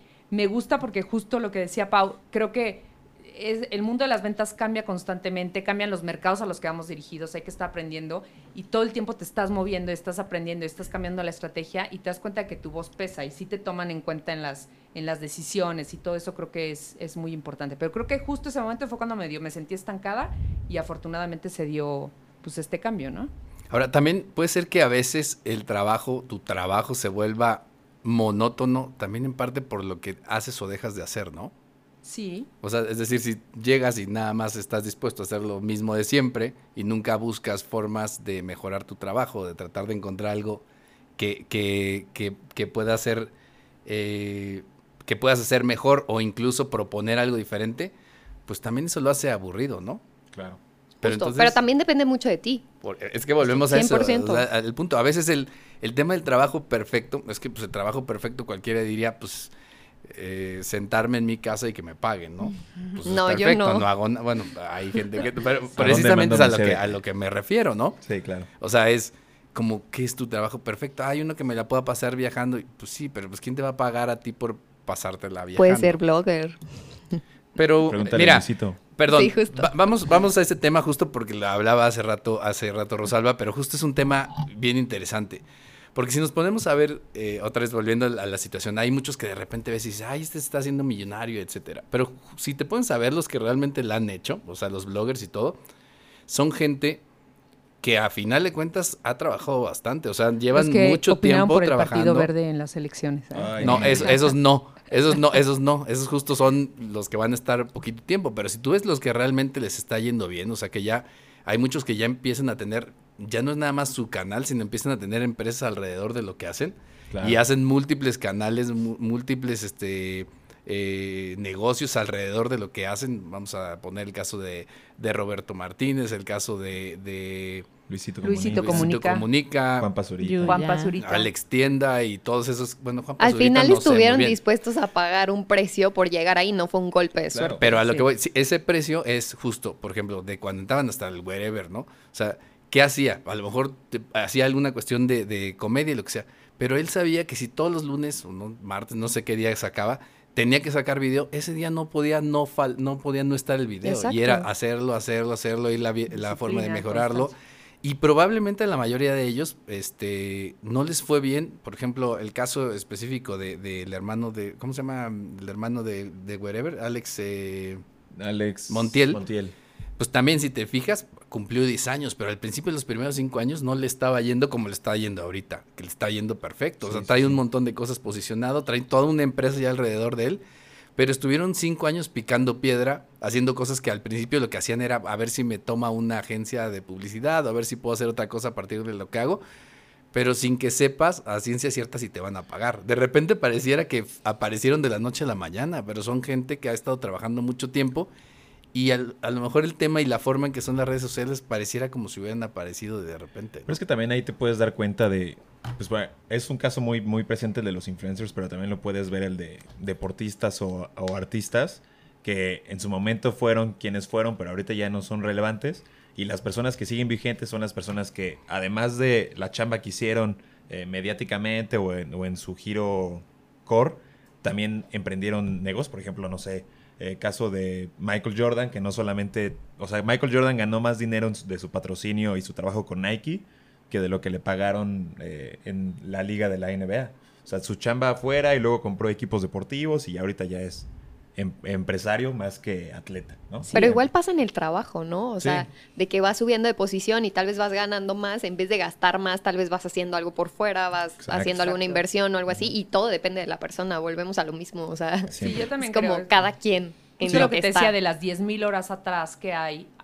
Claro. Necesariamente en deportes, en tal, tal, tal. Siempre hay horas atrás de sacrificio, lo que hiciste y donde te empiezas a mover. Claro. Este, digo, ahora lo tenemos más tangible por los influencers, pero la realidad es que atrás vinieron trabajando, se vinieron asesorando de que ahora el camarógrafo, ahora esto, porque aparte creen que nada más es como el teléfono y ya, no, bueno, hay todo un equipo atrás que los está, Claro. que viene de años, ¿no? Totalmente. No, y justo si te das cuenta, por ejemplo, tuviste el caso de Alex Montiel, él no era tan relevante como era su hermano, y llegó a un punto donde su chamba ahorita ya lo tiene posicionado como una de las top 10 personas más influyentes en internet, por ejemplo. Claro, y además él, y traía ya el antecedente, él particular, que había estado trabajando en televisión, sabía lo que hacía, o sea, se había y conocía de medios, y el hermano, pues le tocó ver todo lo que hacía el hermano grande y aprendió de lo que hacían, entonces no eran unos improvisados, ¿no? Claro. Entonces, en realidad sí es como, como un punto en donde justo es entender esa situación, o sea, no es, no, las cosas no son de suerte, pero hace rato hablabas de la posibilidad o la libertad de estar cambiando, pero tampoco es que tú estés cambiando y que de repente digas, ay, ahora soy esto y mañana quiero hacer otra cosa, sino que vas siguiendo una línea de cosas en donde te vas sintiendo más cómoda, por ejemplo, en tu caso, y que estás encontrando que ahora puedes sacar o crees que puedes sacar un mayor beneficio en cambiar tu carrera hacia otro punto. A lo mejor al principio hacías cosas de, de una páginas web, pero de repente viste que había negocio en otra situación y cambias hacia eso, pero vas más o menos sobre una línea. O sea, nunca regresas a cero. Eso, Claro. es lo, eso es lo padre. O sea, ya hiciste esto, encontraste esto mejor, encontraste esto mejor. Pero no es como que ahora digas, ahora me voy a dedicar a mm, este. Ahora soy influencer. Exacto. No, más bien a lo que me refería es que puedes equivocarte más veces. O sea, hoy me dediqué a hacer páginas web y no me funcionó, pues no se me acaba el mundo, ¿sabes? O sea, no, no quiero ser programador. Hay mil cosas más que puedo hacer y probar. ¿No? No sé. Ay, no sé. Era mi No sé, opinión. dime. ¿Cuánta- ¿Cuántas, ¿Cuántas veces tenías para equivocarte tú, Rosalo? No, pues no, no había. Oye, aparte, de verdad, ahora, eso también la. Hablando de políticas laborales, todo está súper. El otro día se me ocurrió poner en un chat. Oye, si andan desquaceradas, así, ayúdenme, no sé qué. Y Recursos Humanos me dijo, no pongas desquaceradas. Y yo, ¿por? No, es que lo pueden tomar a mal, no sé qué. Ay, por el amor de Dios. O sea, los jefes que tuve en un inicio, no sabes lo duro que eran de. Yo salía, me subía a mi coche y me ponía a llorar de durísimos, de está o no está, puedes o no puedes, si no, te vas y viene otro y tú, no, sí, sí, lo vas a hacer a tal hora y pa si un estrés era... Igualito me pasó en mi primer trabajo. Olvida lo que puedes decir eso, porque ya te están metiendo una queja en recursos humanos y entonces todo es como mucho más, así me imagino, durísimo. Este, oye, todo es mucho más tranquilo y sin herir tus sentimientos y tal. ¿Qué dices? ¿Cómo estás? Ay, qué flojera, ¿no? Exacto. O sea, por el amor de... Así no es la vida real, Quiero desquitarme. no, es cierto. Sí, no, no, no. No, sí, y creo que ahorita es muy presente esa polaridad que, que, que hay, ¿no? O sea, siento que ahorita es también el, no, trátalo bien porque no, vaya, no se vaya a ir. Sí, no se vaya a ir, no nos vaya a cancelar en redes sociales este chavo, ya, no, esta empresa me quemó o me, me explotó y no sé qué. Pero pasa hasta con los hijos, ¿no, Rosalba? Sí. O sea, ya, ya no les puedes decir nada porque te demandan. Exacto. te demandan, pero justo creo que es eso lo que va creando el, el niñito que va creciendo y ya después cuando su jefe le grita, se va, ya ni aguantan nada. Claro, sí, completamente. No aguantan nada. No aguantan nada. Oye, voy a recuperar una pregunta que traíamos por ahí también, se la voy a hacer a Paola. A ver. Directamente. Tú. ¿Qué, ¿Qué tan diferente es el mundo laboral respecto a lo que aprendemos en las aulas? No, totalmente diferente. o sea, sí, la escuela te puede dar las bases, el conocimiento para que te abras tu primera oportunidad como en el mundo laboral pero ya estando ahí es donde realmente te vas formando tú como profesionista, ver hacia dónde quieres como ir, tomar esa línea y pues especializarte en eso, ¿no?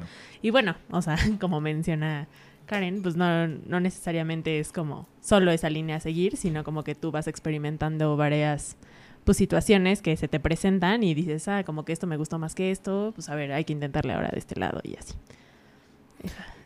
Justo, justo como que, esa situación, a veces como que nos quedamos, cuando estás en la academia, en la parte de la universidad, de repente todos los casos que ves son de empresotas, ¿no? Y cuando sales, pues a lo mejor los casos son totalmente distintos a lo que ya te encuentres en la vida real y es donde tienes que reaprender muchas cosas. ¿no? Sí, sí, sí, totalmente. Pero ahí, ¿cuál será el problema? O sea, ¿está mal la universidad? Sí. O... sí, yo también creo que sí. O los maestros de las universidades. O los maestros, claro. de hoy explotan a los alumnos. ¿Está mal la universidad? O a lo mejor se entiende mal el hecho de que la formación que te dan ahí es solo una parte y más bien lo que tendrías que entender es que tienes que estar siempre reaprendiendo. No, no inventes. O sea, si tienes planes de estudios de hace 10 años, como, o sea, el mundo va tan rápido que eso ya no te sirve. Pero ¿quién tiene planes de 10 años? Todo el mundo, todas las escuelas. Tú vas a ver y te enseñan lo mismo que me enseñaron a mí hace 10 años. Y es como, no inventes. O sea, ya pasaron 10 años, ya el mundo va tan rápido que eso no me va a servir. Claro. O sea, tal vez las bases, o sea, tú que de Kotler, ¿sabes? O sea, la base está bien, pero no la puedes aplicar. Saca libros cada año. Bueno. Si no se queda sin dinero. Ok. no, por ejemplo, eh, pero es el caso muy específico de marketing, o sea, porque marketing, la carrera de marketing no tiene. Pero en todas las carreras. Años. O sea. Sí, exacto.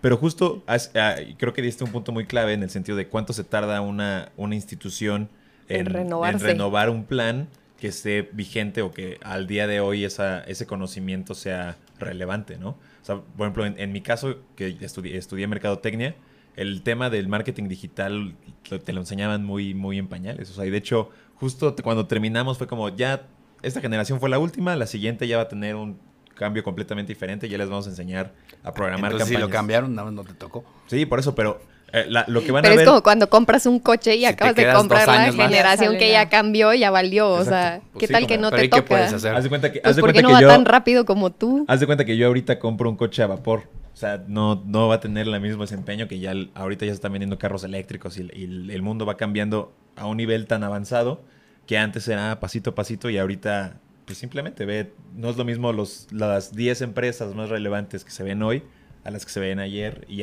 y antes veías un cambio un poco más lento en ese sentido, ¿no? Pero yo no sé qué opinas tú, Paula, pero por ejemplo yo veo o, yo vi a muchos maestros, no es tu caso, a muchos maestros que realmente nunca ejercieron, o sea, te enseñaban algo del libro. A mí me choca eso, o sea, yo no puedo creer que una universidad te ponga profesores que, que, ni siquiera hayan aplicado lo que aprendieron y lo que te están tratando de enseñar, porque te enseñan algo que no te va a servir. Sí, que solo te están dictando, ¿no? Lo que dice el plan. Sí, sí llegamos a tener de esos.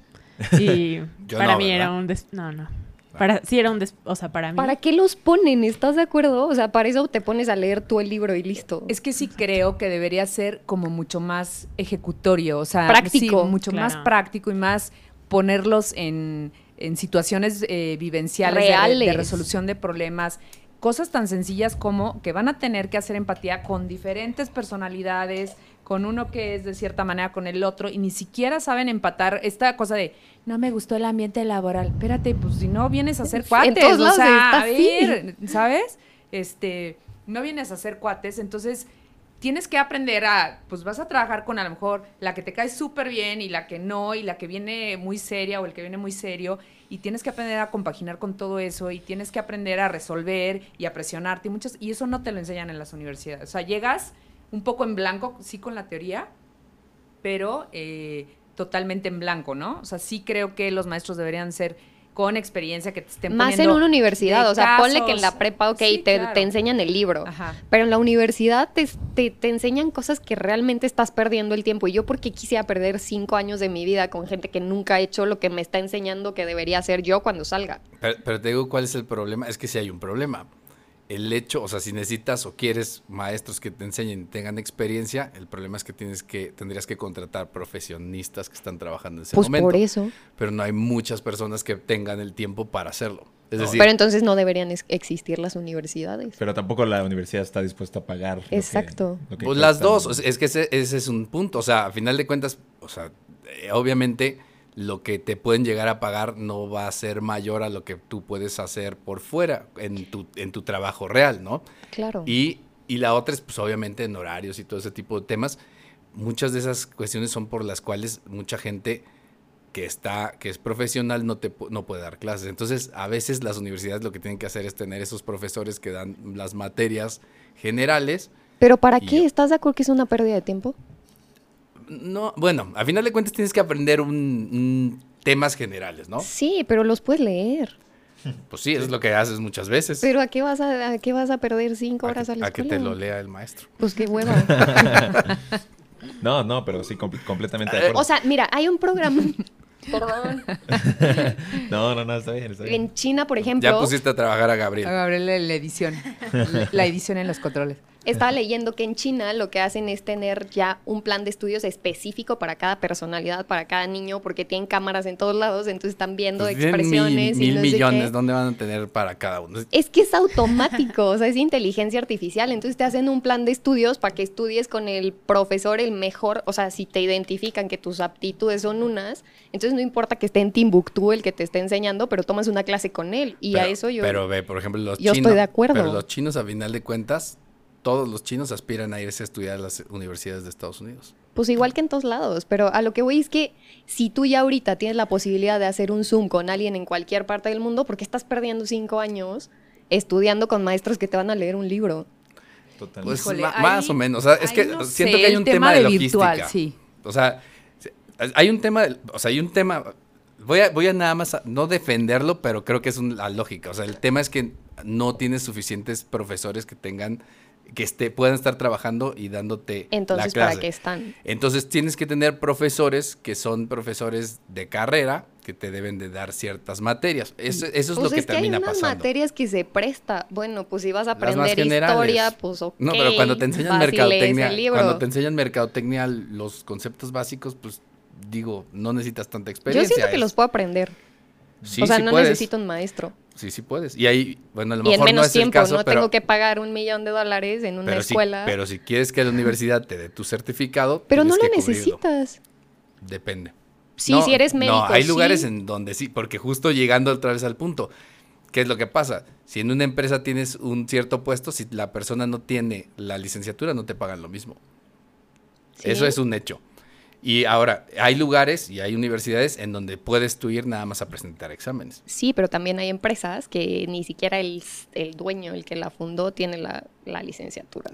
Sí. Y, priorizan otras cosas antes que un eh, papelito. Pero no necesariamente, fíjate, muchas incluso que son así, a final de cuentas tienen gente con carrera en los puestos. Exacto, que son porque hay, porque hay ciertos puestos que no pueden ir sin carrera, pero hay otros que yo siento que pierdes todo el tiempo del mundo pudiéndolo aventarte. ¿Como cuál? Pues marketing, por ejemplo, te enseñan un chorro de cosas que nunca vas a usar. Pero a veces son las bases. Es que, ah, por ejemplo, nada más el punto, o sea, y, yo, yo creo que en eso lo, pienso. Marketing, ¿qué tan amplio es? Hay muchas cosas que te van a enseñar que no vas a tomar en cuenta. Te tuviste clases de relaciones públicas y tú nunca a lo mejor te metiste en eso. Pero habrá alguien que diga, esto me encantó y me sirvió y me voy sobre ese tema. y claro, y al final depende de cada quien. Yo estoy de acuerdo. Pero siento que te hacen perder mucho tiempo innecesario y por ejemplo a otras carreras que vas y estudian dentista no les no les dicen cómo vender entonces salen y, y saben Sí, todas las carreras, todas las carreras deberían de llevar clases de ventas. Clases de ventas. Eso sí, pero y, clases de ventas y, clases de, de oratoria. O sea, es impresionante que la gente no sabe hablar, no, no, o sea, ¿qué? O sea, háblame fuerte, a mí fuerte. Eso de qué? Sí, totalmente. Pero sí. Pasguato. Ajá, pasguato. O sea, tienen que saber clases de ventas, eso sí creo que es muy importante. Clases de oratoria. Y sí creo que tal vez deberían de tener mucho más programas presenciales de casos de resolución para que por lo menos hagan que les gire un poquito más la ardilla y no salgan este, tan en blanco, ¿sabes? Fíjate que, ahora que comentes lo que comentabas lo de justo esto del tema del de, de la de, que no aguantan muchas cosas y justo me estaba acordando ahora que estás repite y repite pasguato, eso me pasó alguna vez con un alumno que le dije pasguato y se quedó así de ¿qué me dijo el profesor? Me atacó. me atacó, ¿no? Oye, también eso, tolerancia a la frustración. Ah, sí, te la deberían enseñar también mínimo. Ahora todo el mundo está deprimido a los 15, espérate, o sea, no pasa nada, o sea, hay que, ¿no? Pero sí, creo que sí, a lo mejor sí valdría la pena en las universidades meter como más programas. Oye, este, pero, pero yo aquí, de lo que dice Héctor, pues los veo, ah, se supone que nosotros eran éramos los que estábamos en situaciones donde nos presionaban más y los que, están, los que están sintiéndose presionados por todos sí, son, ellos. Por eso te digo, o sea, para mí que me dices pasguata, digo, ay, pues ya. reacciono. reacciono, me muevo. Ni, sé qué es. Y, no sé ni qué significa. No, inventes. Sí, no, no, no. No, es que, bueno, es que ya estás hablando tal vez en un contexto generacional muy, muy, muy diferente. O sea, yo creo que ahorita ya también el voz y voto que tienes te permite decir, oye, ¿qué te pasa? ¿Por qué me dices pasguato? Y antes era como, no le hables antes así no a tenías, tus mayores. Antes no tenías voz y voto. No, antes, antes igual le decías a tu papá de, discúlpeme, señor. No le puedes decir, oye, papá, no, ¿cómo? cachetada. Pero, ¿y, ¿y, ahora sí le puedes decir? No, ¿qué tranza, papá? ¿Cómo estás? Relájate. Y antes era como de, ¿cómo que qué tranza? No soy tu amiguito. ¿Tú, Gabriel, puedes hacer eso? Sí. Hay algunos, yo veo que hay algunos este, hijos que les hablan de su nombre, de que Carlos. Y tú, oye, ¿qué te pasa? ¿Por qué Carlos? ¿No? Pero pues ahorita ya. Pero hay una línea muy corta entre el respeto, ¿no? Sí, exacto. Pero ahorita ya hay ese nivel de. hasta les hablan así, pues a, mi, papá no le podía hablar de, con groserías a, mis, a mi abuelo, o sea. Pero yo siento que por eso estamos como estamos también. Yo también sí creo que ahí sí. Sí sí, por se eso. va a ver muy reflejada la edad que tengo, pero no invento, o sea, yo no estoy tan bien. Es la autoridad, es la autoridad y, debe haber la línea de respeto siempre va a existir. Exacto, y ya se ya se pasó ahorita. Ahí va, ahí va el tema de que al final el, bueno, creo que ya estamos hablando de otra cosa, pero por ejemplo, el, papá va a buscar educar a su hijo de como él fue educado, pero como a él le gustaría.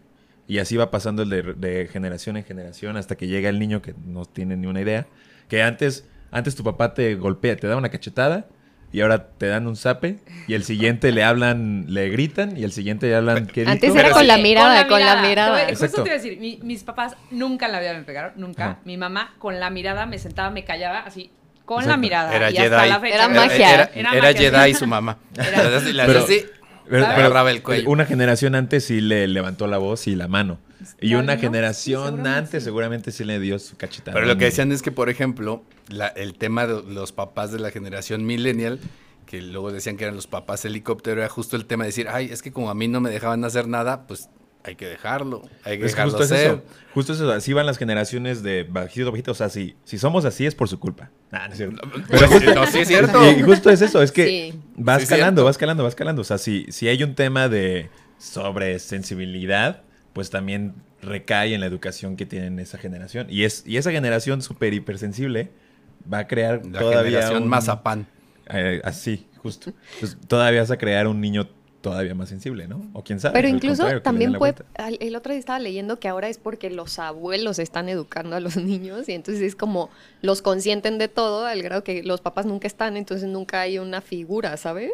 Sí. De autoridad, de autoridad. pero pero sí creo que el tema del, esa línea del respeto del papá, hasta la autoridad del maestro, o sea, y mira, creo que el problema aquí sí los tenemos los papás, porque luego de, ay, el maestro me habló feo, y ahí vas no es mi caso, pero como mamá empanterada, decir, ¿por qué le hablaste así, mi chico? Oye, es el maestro. O sea, ¿no? Sí, porque antes era, tú pégale si es necesario. Sí, mi mamá me dijo, a mí me dieron un reglazo un día y yo, no manches. Sí, de que con la mano así, ¿no?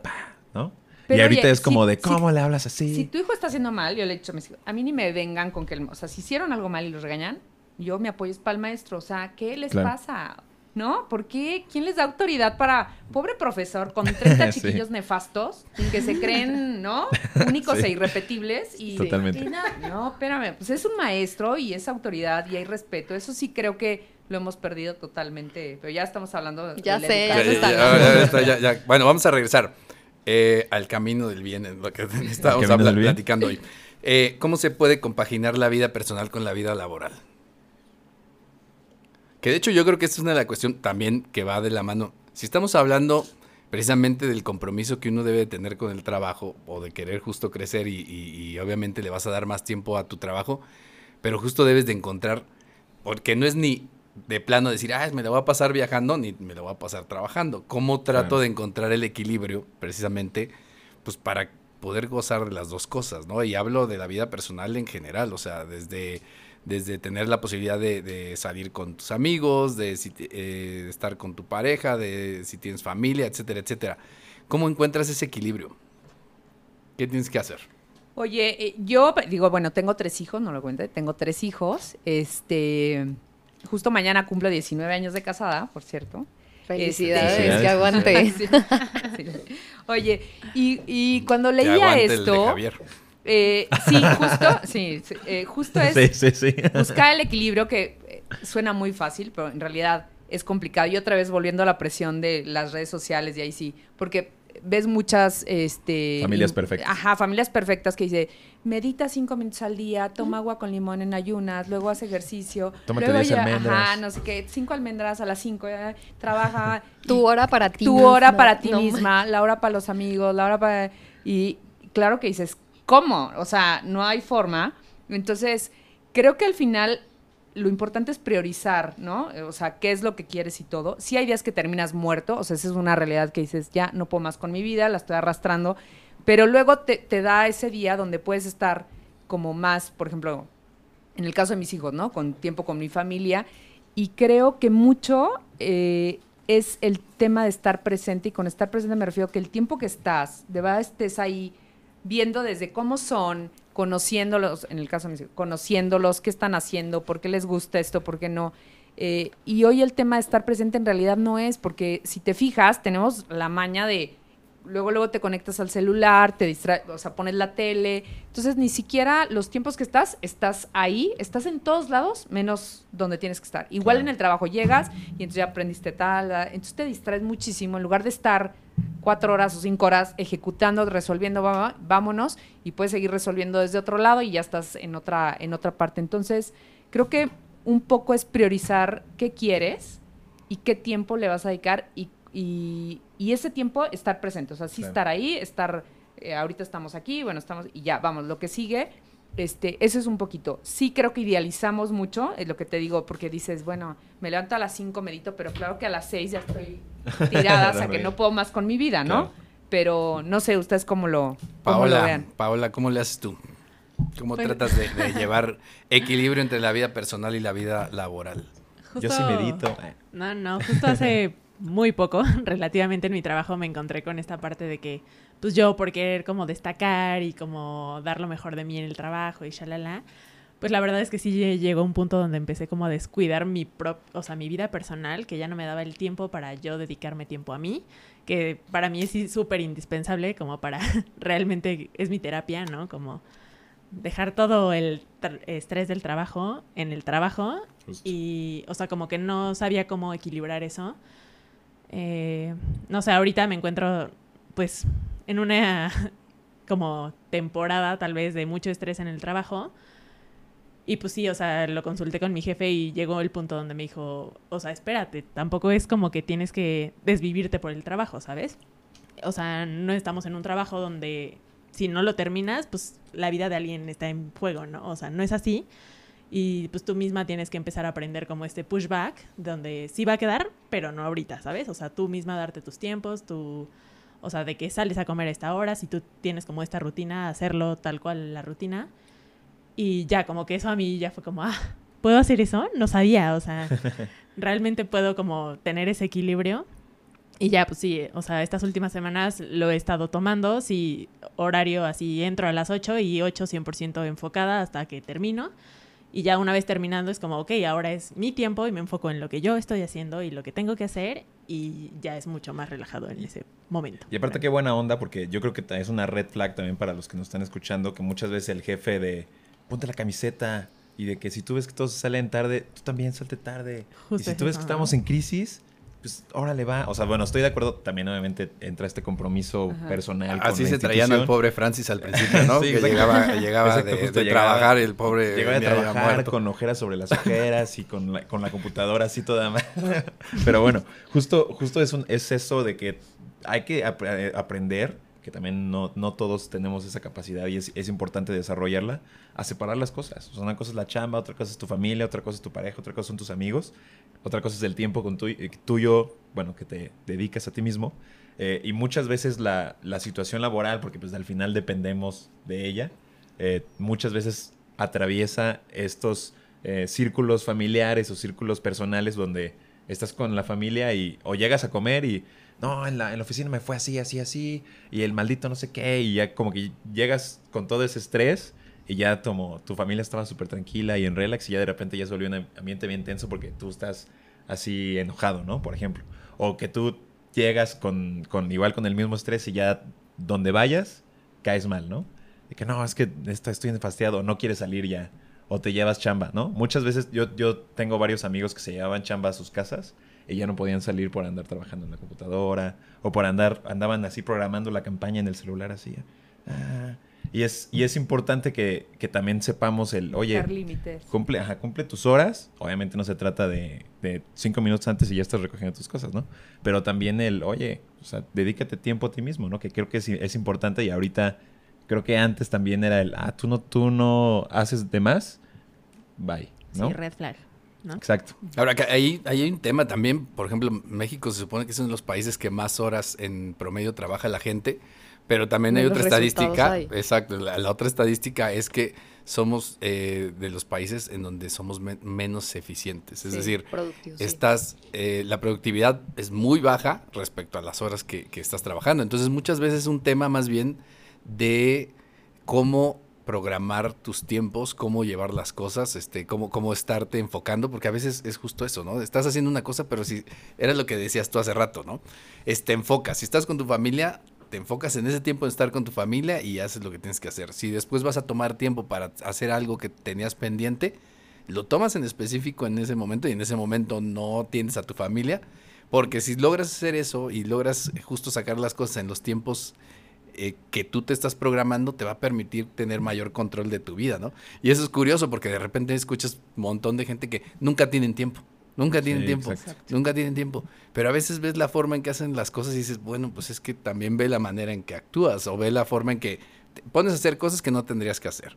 Este... Si vas, vas al trabajo a perder el tiempo y llegas a, a tu casa a Trabajar. Claro, o estás haciendo tres cosas a la vez. Estás, quieres ver algo en YouTube, estás, eh, eh, según tú, haciendo un escrito y no estás en ningún lado, ¿no? Y, por más que de repente la gente se sienta que es multitasking, eso no existe. Claro. ¿No? Entonces es el poder enfocarte precisamente para poder, eh, pues tú tener tus tiempos y tratar de hacer las cosas de una manera, pues lo más ordenada posible, ¿no?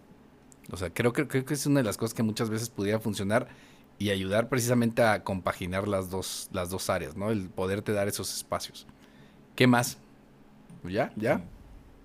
Pues yo eh, no voy a opinar en este caso. De vida personal. ¿Por qué, Karen?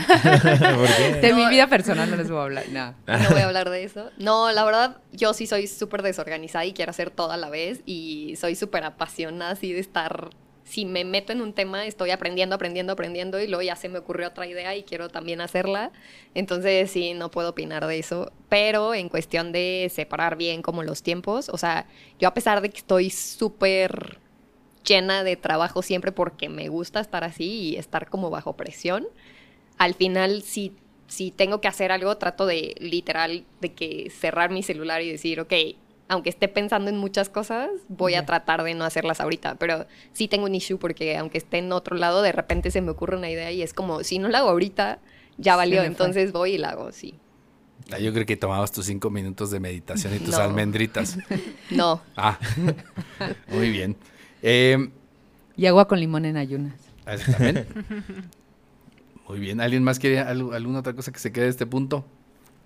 No, te digo, yo creo que eh, sí es muy factible, no es sencillo, o sea, no es nada sencillo, es correcto lo que dice, o sea, no es fácil, sí hay que aprender a poner como muchos límites, eh, marcar mucho tus tiempos, este, y también saber que eh, justo no pasa nada si hoy, a lo mejor me quedo un poquito más tarde, eh, pero ya sé que mañana me puedo salir mucho más temprano y entonces hacer otra actividad, mientras estés dando los resultados en los tiempos que los tienes que dar. Y sí creo que tenemos mucha dispersión, porque digo, yo no fumo, pero veo como de repente sus 20 minutos para salirse a fumar y van al Oxxo por el café. Dices, no inventes, o sea, ponte y entonces, ¿cuánto le, le restas al día de esos tiempitos que vas sumando? Pues una hora, hora y media. más eso duran 10 horas, ¿no? Exacto, entonces sí no es fácil. Eh, sí creo que tienes que trabajar mucho en ser disciplinada. Yo tampoco soy nada disciplinada, me cuesta mucho trabajo. Pero bueno, al final te vas tratando de meter... Eh, pues en, en, las cosas y en las, en las cosas donde quieres estar presente, que creo que eso sería para mí, donde he querido estar presente, he estado y eso es como lo que me mueve particularmente. Hasta de vocal andas. Hasta de vocal ando, exactamente.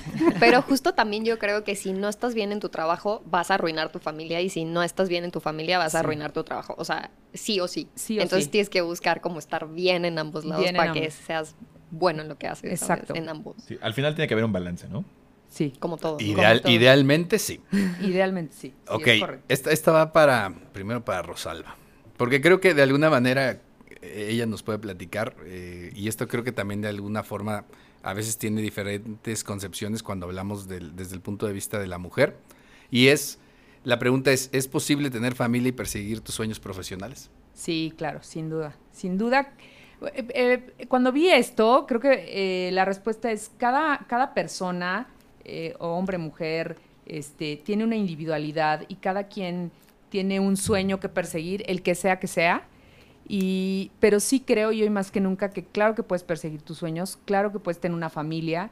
Eh, claro, volvemos a lo mismo. Fácil no es, eh, pero si sabes perfectamente qué es lo que quieres, creo que los lo puedes lograr. Particularmente para la mujer, sí te puedo decir que creo que es más complicado porque al final si tienes una carga adicional en el tema de los niños, de, por ejemplo, eh, las políticas laborales, volviendo, no ayudan mucho a la realización de la mujer en el sentido, por ejemplo, eh, del cuidado de los niños, los periodos de lactancia, los periodos de este, incapacidad cuando tienen niños y todo, eh, no ayudan mucho ni facilitan mucho. Digo, hay países donde tienen áreas para este, la lactancia cuando tienen niños o te dan periodos de incapacidad de a lo mejor de tres meses después.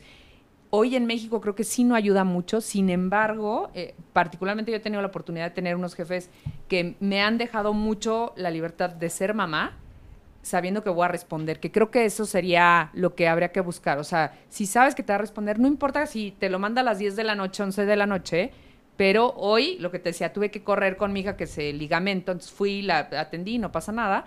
Y si tengo pendientes, los voy a hacer al rato o los hago mañana. Entonces, sí se puede. Eh, es mucho trabajo, es muy cansado, es agotador.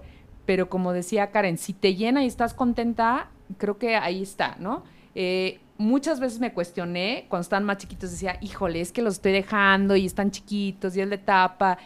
Pero también los momentos que estuve oportunidad de estar en mi casa, la verdad es que, y digo, habrá gente que le funcione y lo respeto, acá quien le funciona diferente. Cuando está en mi casa, en mi casa, lo que nunca hacía con mi esposo le estaba marcando, ¿dónde vienes? ¿Qué haces? O sea, le decía, no soy yo, no, no, nunca le hablo en la vida y ahorita le estoy, ¿dónde estás? ¿Ya vienes? ¿Por qué? Y platicando casi creo que de la novela. Para mí eso no funcionaba, ¿no? Claro.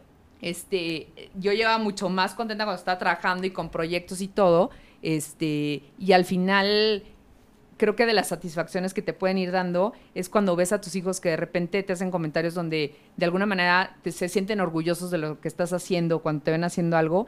Y creo que eso para mí, para mis hijas también ha sido muy enriquecedor el que vean que eh, eh, pues trabajo se puede y puedes estar siendo mamá y jugando muchos roles, sí, obviamente cansado. No te digo que, ah, es súper fácil y me como las almendras a las 11 y a las 5. No, o hay veces que no. Y hay veces que sí estás histérica, y hay veces que te sientes agotada.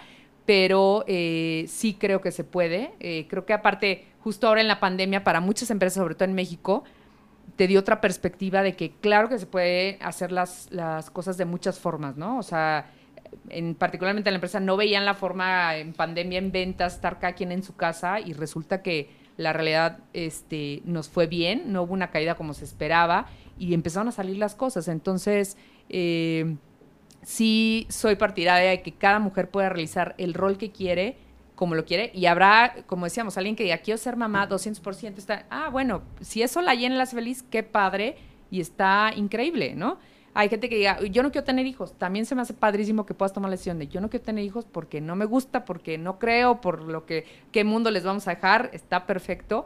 Eh, lo que tú creas y lo que tú quieras, creo que tenemos la capacidad y las herramientas para desarrollarlo. Eso sí. Ahora, lo interesante, ahorita hablas precisamente del tema de, a lo mejor coyuntural en el hecho de que todo el tema de home office y esto sea, se haya hecho pues más común.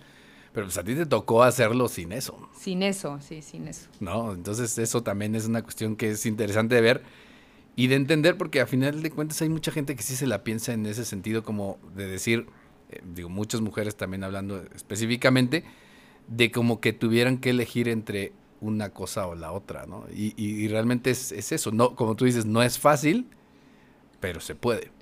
Sí, yo creo que en su momento cuando lo llegamos a platicar de tratar de elegir, sí, yo me salía de trabajar y pues me quedaba con los niños. No me gustaba la idea, creo que me frustraba mucho particularmente. Este, y bueno, al final decidimos que yo seguía trabajando. Y sí hubo días que me cuestioné mucho, sobre todo cuando se enfermaban y tenía que correr y todo, pero de verdad creo que me siento afortunada porque siempre tuve jefes que me decían, no hay problema, o sea, ve y sé que mañana y sé que en la... O sea, también me dice mi esposo, mucho te lo ganaste tú, sí, porque sabían que al final del día, o sea, fuera sábado o domingo, lo entregaba, o sea, lo que sea, entregaba y está al pendiente, este, y eso me facilitó mucho el, las cosas, ¿no? Entonces, este, sí era un abismo hace 10 años, y te puedo decir todavía hace 5 años era un abismo para la mujer, este, en temas, te digo, de incapacidad, de lactancia, y al final, ahí sí ya voy a entrar un tema ahí de hombre-mujer, pero sí a veces cuando de repente alguien, un hombre decía, oye, voy a llevar a mi hijo al pediatra, pues hasta a lo mejor decían, ay, qué buen papá, ¿no?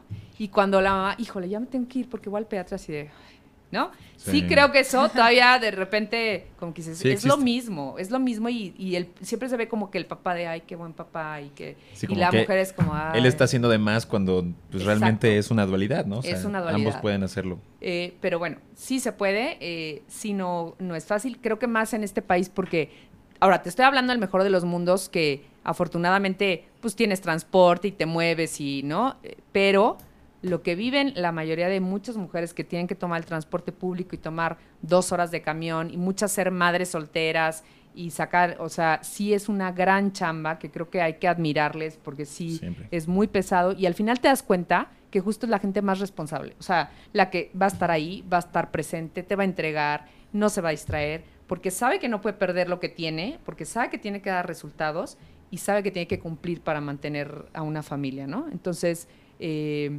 pues, a veces no es ni siquiera porque te guste, es porque es lo que te toca hacer y creo que lo hacen de manera maravillosa, porque si tomar un camión desde temprano y ver dónde los vas a dejar y todo esto eh, se llega a complicar demasiado, ¿no? Ahora, yo creo que también de lo que hablas ahorita, pues también parte mucho de, tener un buen entendimiento y, comunicación con tu pareja. Sí, ¿no? O sea, que eso es también una de las situaciones en donde creo que a veces eh, uno de los principales problemas es como no entender o a veces no estar dispuesto a cambiar un poco los roles. Sí. ¿Sí? y, además también otra de las circunstancias que creo que muchas veces están pasando, sobre todo con las parejas más jóvenes, es que, eh, y en la expectativa o en, o en esta situación en donde ahora la mujer pues también está trabajando, pues los dos tienen expectativas de la carrera profesional y muchas veces no hablan sobre el sentido de qué es lo que va a pasar. Y entonces, por ejemplo, cuando la pareja pues más o menos tienen la misma edad, pues van a estar creciendo dentro de sus trabajos y si los dos le está yendo bien, los dos van a estar creciendo a la par. Pero puede ser que lleguen a un punto en que el trabajo del otro, las las perspectivas del otro te puedan llegar a estorbar. Y si eso no lo tienes clara, claro, porque es decir, los dos piensan llegar a lo mejor a lo más alto dentro de su trabajo. Es correcto. ¿Sí? Pero a cualquiera de los dos les puede pasar. Y si van muy al, al mismo momento y nunca platicaron, ¿quién es quien debe de tomar cómo sabes quién debe de tomar la oportunidad, no? O sea, eh, y a veces eso no lo tienes claro, porque el hecho de que a alguien le digan, ay, ¿sabes qué? A, a, él primero le toca o a ella primero le toca que le den un puesto de dirección que a lo mejor había estado buscando, pero resulta que es en otra ciudad, ¿no? Uno de los dos va a tener que renunciar a lo que ya estaba haciendo. Pero también en esos casos, pues digo, se supone que tendrías que apoyar a la pareja, pero el problema es que nunca lo platicaste antes. Como las reglas de decir, ¿sabes qué? Al que le toque primero y le lleguen y le pongan el papel enfrente y lo pueda firmar, bajo las condiciones que ya platicamos, tendría que ser.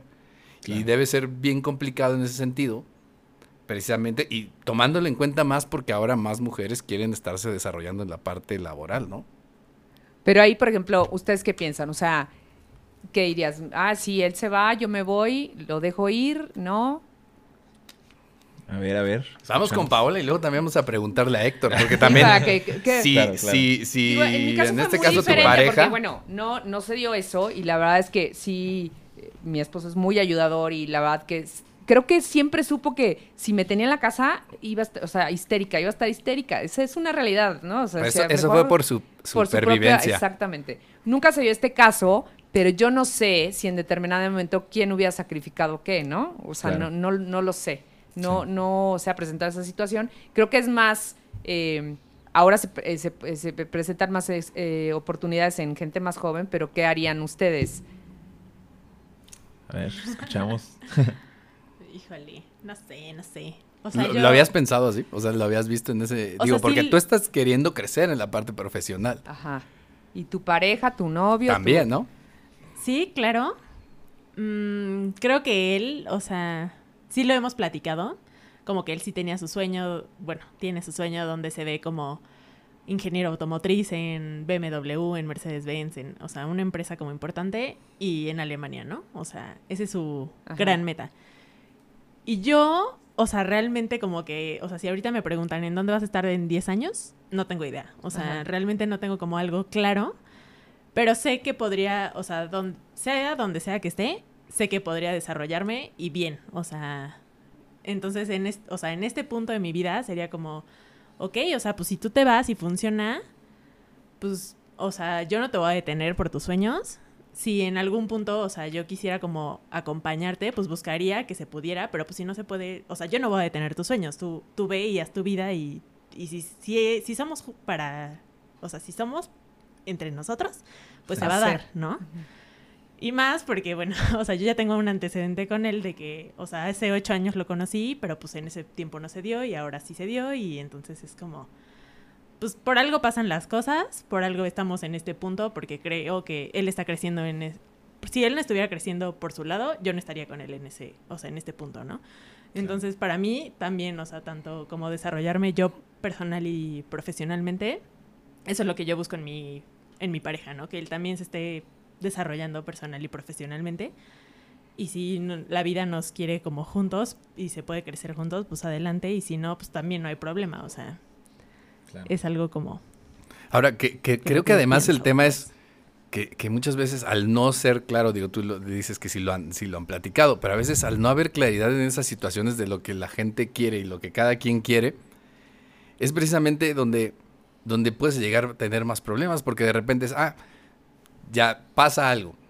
a, lo mejor le dan a, vamos a suponer en, el supuesto, le, dan el, trabajo, este, vamos a suponer que en un momento dado te vas con él, pero al no ser claros precisamente de las situaciones y decir, sabes que si yo estoy dispuesto, porque creo que tú estás persiguiendo tu sueño y te llegó y estoy dispuesto a irme, y yo además dejar algo que tenía, o sea, la falta de claridad de repente es que luego no puedes estar, porque mucha gente es así, luego reclama cuando fue la persona misma quien tomó la decisión. Es decir, si yo estoy dispuesto a ceder por eso, porque tú estabas tomando esa oportunidad, yo debo de entender que yo estuve dispuesto a cederlo. No te puedo después reclamar que yo dejé algo por por, por, ti. por ti, ¿no? No, o sea, lo dejaste por nosotros o porque era parte de la idea. No te obligué, no te, no, no te hice manita de puerco, tú estuviste dispuesta o dispuesto a hacerlo en ese momento. Y esa a veces la falta de claridad que puede pasar, porque no siempre se platican esas cosas, ¿no? Y además es difícil, porque además es una cuestión, ah, lo hablábamos en otro capítulo de temas, por ejemplo, hasta de finanzas. Luego no se platican, o sea, son temas que no platicas entre, entre las parejas, entre, no te lo platican ni tus, ni tus papás, ni, ni te lo dicen. Y son cosas que luego no platicas y cuando empiezas a tener situaciones porque de repente ella gana más que tú, ¿y cómo lo ves o, cómo te sientes? Y hay, hay, hombres que se sienten mal del hecho de que a la mujer le vaya mejor que a él. Y es otra vez un problema, pero pues ella no tiene la culpa, ni modo que ella se, se, baje. el sueldo o haga otra Negocio, Pero a ver, yo quiero escuchar aquí nada más el contrapunto. Héctor, si, si pasara esa situación y tu pareja llegara y le dieran una oportunidad de, de, trabajo que era la que estaba persiguiendo, ¿tú estarías dispuesto a ceder en un momento dado? Yo, yo antes de, responder, me gustaría, me gustaría decir no, me gustaría poner un, paréntesis grande en el sentido de que, por ejemplo, a mí me late mucho esta, esta pues nueva tendencia al, al, empoderamiento femenino en el sentido de que ella tenga la capacidad, el gusto y la motivación de, trabajar a pesar de, ser mamá o independientemente de serlo, ¿no? Eh, porque también eh, yo creo que también podemos ver esta parte de que muchas veces, y creo que igual ella es un, tema muy aparte, pero que hay, hay parejas ya muy, muy grandes que en el sentido de que la esposa o el esposo estaba con la pareja, ya más bien por un sentido de compromiso, en el sentido de como esta persona termina siendo la que mantiene o mantiene a mí y a mis hijos, no voy a poder irme a pesar de que estoy en una relación que ya no me gusta.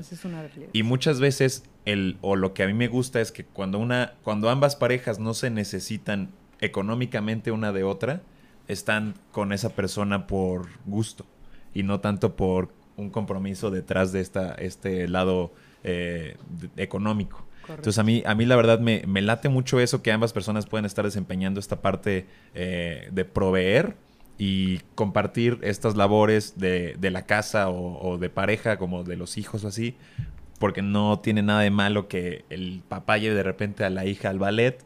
porque tendría que ser el, papá del año si es como, pues es el, agarrar el mismo carro, llevarla a la misma hija y estar en el mismo lugar donde estarían ambas personas, ¿no? Y en el, en este caso en concreto, cerrando el paréntesis, yo creo que ahí, eh, exactamente como dices, depende 100% de conocer a la pareja que no solamente esté dispuesta a apoyarte, sino también a aprender a soltar en el sentido de, pues no me voy a tomar personal en un futuro el yo haber tomado esta decisión, pero también perfectamente decir que si yo también tengo un compromiso conmigo mismo, espero que tú también lo entiendas. Y es el, no solo el eh, ceder, sino también el que esa persona ceda el, pues tienes razón, o sea, no porque nos amemos, voy también yo a, quitarte ese sueño de tu parte, ¿no? Entonces también entra el, que ambas partes están cediendo, el que ambas puedan poder comunicar el, yo estoy dispuesto a ceder porque yo también en este punto de mi vida no tengo nada claro y, puede, yo puedo empezar perfectamente desde cero o la verdad la chamba que yo he hecho hasta ahorita creo que puedo seguir creciendo y si tu, tu camino va por otro lado, pues que ambos entendamos que tal vez no dependió de nosotros, sino ambos queremos seguir nuestro sueño. digo, es que lo, lo, que pienso es precisamente, y, un poco conociendo también tu, tu perfil y, cómo, cómo, ves las cosas, pues obviamente yo sé que eres alguien que, que, está buscando y que eres competitivo y que buscas justo crecer en lo que estás haciendo. Pero justo si en un momento dado tienes una pareja que tiene el mismo sentido y el mismo perfil, justo esa es la situación. O sea, a lo que voy es precisamente eso. Que tal vez lo interesante, o más bien porque, digo, si ya te casas, no es como, ah, pues, ¿qué quieres? Es que ya, ya me, dieron me trajo, nos vemos, tú te quedas aquí, tú sigue tú. En teoría, pues tampoco es como que fuera o tendría que ser así, ¿no? Claro. Sino que tal vez por eso te decía, a veces tendría que ser como claro y, a veces eh, eh, yo creo que ese es el tema que muchas veces no ponemos las reglas del juego desde el principio y eso lleva a muchos malentendidos y situaciones que no vas a poder resolver en el hecho de decir, va, los dos vamos por eso, pero así como tú lo estás buscando yo también, ¿qué hacemos si pasa esto. ¿Cuál es la decisión? Y Oye, pero no se valdría, ya dijimos qué hacemos, pero si quiero cambiar de opinión, pues también puedo. No, se, se, vale, se vale. no culpando, pero no, culpando al otro. Claro, se vale, o sea, se vale. O sea, pero lo que voy es, lo mejor sería que las reglas estuvieran desde el principio, ¿no? Porque pero todo puede cambiar, yo siento. Sí, sí, sí. O sea, sí. Sí, todo puede cambiar, pero creo que lo mejor sería que, que hubiera reglas. Ya si alguien no la quiere seguir después, pues ya es una cuestión de Pero eso te encajona. Por ejemplo, ella dice ahorita, yo no sé qué quiero exactamente y no, no sé dónde voy a estar en 10 años. Y ella podría decir ahorita, claro, si te dan tu trabajo en Alemania, yo me voy contigo. Pero ¿qué pasa si en el año 9 ella está haciendo otra cosa y dice... Estoy de acuerdo, puedes ah, cambiarlo. Pues creo que ya, no, quiero irme a Alemania. Es correcto. Se vale. ¿Por qué tendrías que hacer algo que no quieres? Exacto. Eh, Solo porque ya lo firmaste. No, no lo ni siquiera lo tienes que firmar, pero, pero sí creo... no, es que a lo que voy es que muchas veces, o sea, el tema es Digo, la más fácil es decir, no teníamos ninguna idea de cómo lo queríamos resolver. Eso es lo más fácil de decir. Pues a final de cuentas está. Pero si tienes una relación que realmente aprecias y quieres estar bien, creo que lo ideal es dejar claro qué es lo que harías en un momento dado. Si en ese caso ya no quieres cumplir con, con el compromiso, pues creo que está claro que ya, que ya eso implica que tampoco querrías estar con la persona. No, pues, probablemente sí, pero por ejemplo a mí me pasó, eh, yo dije, ah, sí, voy a tener hijos cuando tenga X años porque yo decía, ah, no, yo sí quiero tener hijos, tal vez. Y como que no lo tenía bien claro, pero yo decía, no, sí, seguro sí, tal vez porque lo vi en mi casa o tal vez porque es algo que tenía marcado inconscientemente porque nadie me lo dijo. Pero yo decía, no, sí, a tal edad, yo creo que es buena edad, no sé qué. Y luego llegó esa edad y fue como, oye, no, o sea, perdón, pero yo ya no quiero. O sea, no quiero ahorita y no sé cuándo voy a querer, quiero hacer todo esto antes. Entonces, pues el tiempo que me tome, pues o sea, como que... Perfectamente lo podrías Lo podrías entender, ¿no? No, y aparte creo que se vale rectificar. Sí, claro. O sea, coincido, se vale la, rectificar y no sabes en realidad... Se me hace un tanto incierto porque no sabes qué va a pasar en nada. En nada. No, en, nada. Lo único seguro es que nada es Pero, pero ¿qué tal si te vas a Alemania? Si el fútbol, si el fútbol sigue siendo el, deporte más jugado del mundo y que más, más tiempo ha durado, es porque tiene reglas muy sencillas que se han mantenido durante el tiempo. Entonces, a lo que voy es, simple, o sea, estoy, tota-, yo, yo, o sea, yo estoy totalmente de acuerdo en esa situación. Pero imagínate, y, en muchas explicaciones. Yo había acordado eso. Y yo dije, sí, claro que sí. Era, era. Era algo que yo tenía pensado hacer. Y no es porque ya no quiera estar contigo, simplemente cambiaron las cosas, cambié yo, encontré otra cosa y lo voy a tener que posponer. Por eso, por eso, pero se puede, pero lo que voy es, no, no es mejor o sea, ¿crees que sería diferente esa situación? Y en general, ¿no sería más claro hacerlo desde el principio? Precisamente, por ejemplo, en lo que yo hablaba es que lo puedes platicar, pero pueden cambiar mil cosas. Sí, sí, todo puede cambiar. Aunque esté claro, puede cambiar muchas cosas en el camino. Pero entonces no lo platicas.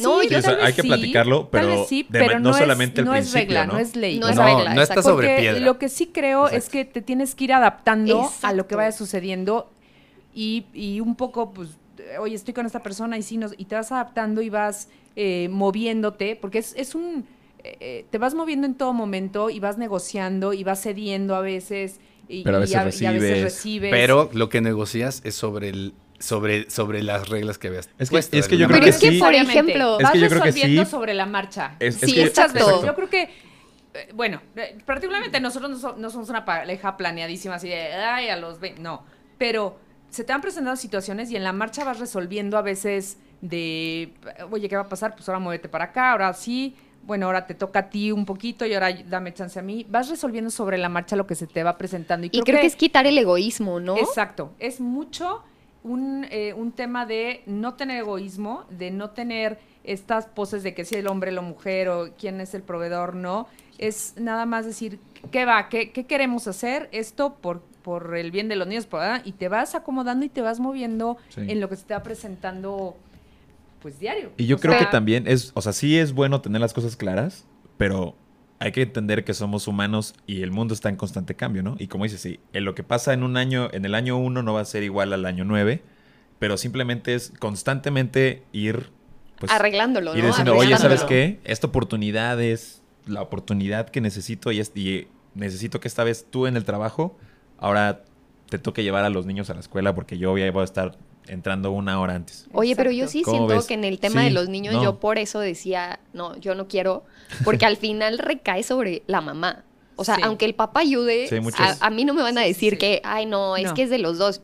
Mm. No. O sea, no, no, al final la mamá O tiene sea, el 90% y el claro. papá el 10. O sea, la administración, yo le digo, la administración de mis hijos, del dentista, el PR, la vacuna, todo eso, por supuesto, mi esposo no tiene ni idea Exacto. cuándo le toca la vacuna, cuando, ¿no? O sea, y yo decía, claro. yo no quiero tener esa responsabilidad Sí, sí, porque sí, no sí. estoy ahorita para tenerla, ¿sabes? Correcto. Pero Sí. también yo decía, ok, si voy a tener un hijo, no quiero estar la mitad trabajando y es muy mío, ¿no? O sea, Sí, si voy a tener sí. un Claro. hijo, quiero estar con él, entonces voy a tener que dejar muchas cosas y al final es pagar el precio. sí, Aunque sí, tú sí, digas, sí. se puede balancear y todo, yo digo, ¿para qué tengo un hijo que no voy a estar con él? Claro. Mejor no lo tengo.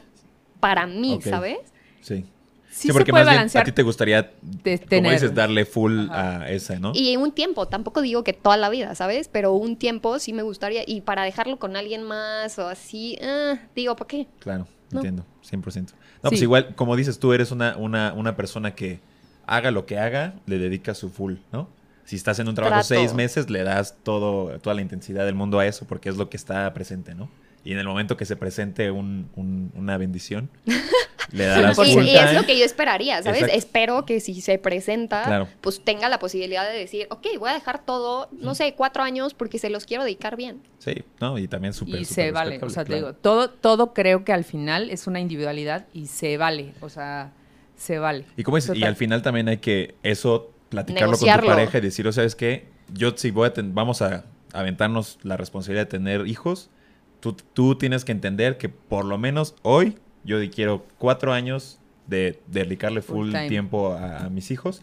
Y por el otro lado es como, ¿sabes qué? Yo no tengo problema con el que trabajes, porque también ahí está el, el, el no, no, no, no, no, ¿quieres trabajar? No, discúlpame, pero tú vas a estar en casa. Niños. Y ahí también es como, oye, no solamente es el- lo que yo quiera, sino lo que la pareja también está dispuesta a. Y pues también es esa onda de comunicarse 24/7 y no solo desde el día uno. Sí, exacto. No Sí, puede ser tan te Todo vas, el tiempo, te vas no, planteando y tiempo, te Pero vas. es que creo Todo que el no- tiempo no entendieron el planteamiento. No, no, no, no. Sí entendimos estás y no estamos de acuerdo. Ajá, lo que mal. sigue. Yo no dije no, eso. Oye, les pondré, les pondré el caso ahorita de que les decía que nos dio COVID a principios de año. Entonces le bajó lo que te decía a mi esposo la oxigenación. Y entonces, en lo que no sabes si se va a complicar o no, justo una noche que lo tenía que llevar al día siguiente a hacer estudios, porque no sé qué. Oye, en la noche cuando todo estaba de repente como bien, ¿no? Oye, me dice, oye, no sé qué vaya a pasar, ¿no? Entonces me dice, voy a estar bien, te aseguro que voy a estar bien, pero Claro. pues tienes que empezar a ver esto, hacer esto, esto, esto. Y yo, no, no me digas eso. No, sí te digo y tienes... Claro. Y entonces ahí te cambia de un día para otro de, Sí. pues ya, hay, esto va a cambiar y entonces ahora lo que sigue y hay que empezar pues a Claro. Ajustar y a cambiar, ¿no? O sea, Completamente, porque... sí, o sea, porque ahorita ya estás hablando igual de un caso de fuerza mayor, pero si mañana lo despiden, si mañana ¿no? hay un accidente y se queda, no sé, ya no puede caminar y ya no puede desempeñar su chamba, Entonces, Entonces, ¿ahora quién le toca? ajustando Siento en- que es en el momento. mucho Sí, el, claro. ego- el egoísmo que de entrada tú se ve que eres muy egoísta. no es cierto. Así de ya no lo muevas porque así dijiste. No, y otra parte es todo el tiempo estar como evolucionando Sí, de acuerdo a la situación. Claro, ¿no? claro. Y como, Y como persona y como pareja. Exacto. Pero te voy a- aparte te voy a decir, sí, bueno, volviendo a tu caso, si se va a Alemania y en ese tiempo estás como medio mal, que te cae gordo, porque ves que te caen gordísimos. O sea, sí, Sí, claro. claro. no es todo el tiempo de Sí, fueron exacto. felices para siempre. Entonces dices, ay, no, que se vaya y luego lo alcanzo o vemos. Si en ese tiempo a lo mejor estás muy bien y tú te quieres ir, no pasa, pues te vas. Pero o ella está bruto aquí y él apenas va a ir arrancando ya, pues dice, ay, espérame, vete y le pruebas y ya, o sea, Claro. creo que sí te vas ajustando y vas viendo cómo estás en ese momento y cómo van funcionando las cosas este, en, a cada paso. O sea, sí, Sí, Muy bien, ¿no? de todos modos Porque- no voy a decir nada porque no, Sí, no no, lo van a interpretar como se les la gana. Exacto. Exacto. Pero, pero no Claro, entendieron el concepto de lo que le estaba diciendo. Pero bueno. Pero no sí se puede meter. platicar antes, gracias. Claro, claro. Sí. Por tu aportación. A- No, muchas gracias. Vamos ahí. Rápidamente, ¿cómo lidera una mujer sus equipos de trabajo? ¿Es diferente? Siempre, sí. ¿Por qué? Porque, digo, como todo, cada quien tiene su individualidad, pero sí creo que la mujer otra vez es, ahí sí me voy- los voy a echar encima, pero sí es como mucho más responsable, más, Ay. eh, trata de hacer más empatía con la gente, mucho más humanista en muchos sentidos. Sí, bueno, particularmente voy a hablar a mí. O sea, sí, eh, las que tengo mamás, que soy muy procuradora de mamás, te vas adaptando de, oye, estás mal, no pasa nada, y mira, le hacemos así. Y a lo mejor el hombre es más ejecutor, más práctico, ¿no? De, ah, sí, lo siento, ¿no? Lo que sigue, tal. Y me pasa mucho que de verdad tengo un excelente jefe, pero cuando yo le digo, es que, ¿qué crees? Que fíjate que le tengo... Y me dice, y eso no pasa nada, independiente de la chamba, ¿no? Este, y sí creo que eh, el liderazgo de la mujer es, es muy, mucho más humanista tal vez. Eh, lo veíamos ahorita otra vez hablando con la pandemia de eh, Angela Merkel. Ajá. En el discurso que da, habla más a la gente, más entender qué estamos viviendo, y la mayoría de los hombres políticos hablaron más de, ay, no sé qué. vamos a tomar? Hablando un poco de la carrera de ellos, tratando de cuidar mucho el perfil de ellos de manera personal. Y ella hablaba más a la gente, o sea, hablaba de, oye, hay que cuidarnos porque... Y creo que eso le funcionó mucho más en un entendimiento, el hablar de tú a tú, a estar con unos discursos este, ¿no? Eh, no quiero hablar de nuestro presidente, eso ya estamos de más y ya estamos en otro tema, pero... El presidente más feminista. Exacto, no. Entonces, eh, sí creo que es muy diferente. Eh, sí creo que constituye una ventaja para la mujer el liderazgo que puede ejercer dentro de una empresa, porque aparte va más a... es más disciplinada, más... Creo que todavía el hombre, en muchos sentidos, todavía es más de oye, pues vamos a comer, mira, te planteo, que en la comida no resuelves absolutamente nada y la mujer está más practicando, ejecutando, más resolviendo en lugar de irte a perder dos horas o tres a echarte una copita con alguien más, ¿no? O sea, pero sí, sí lo veo diferente y sí me gusta muchísimo el liderazgo de una mujer. Ok. Karen. Ah.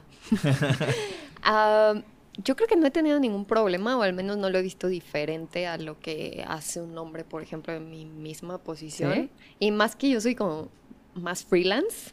O sea, tal vez mi equipo es en diferentes empresas, entonces trato de, ser muy imparcial.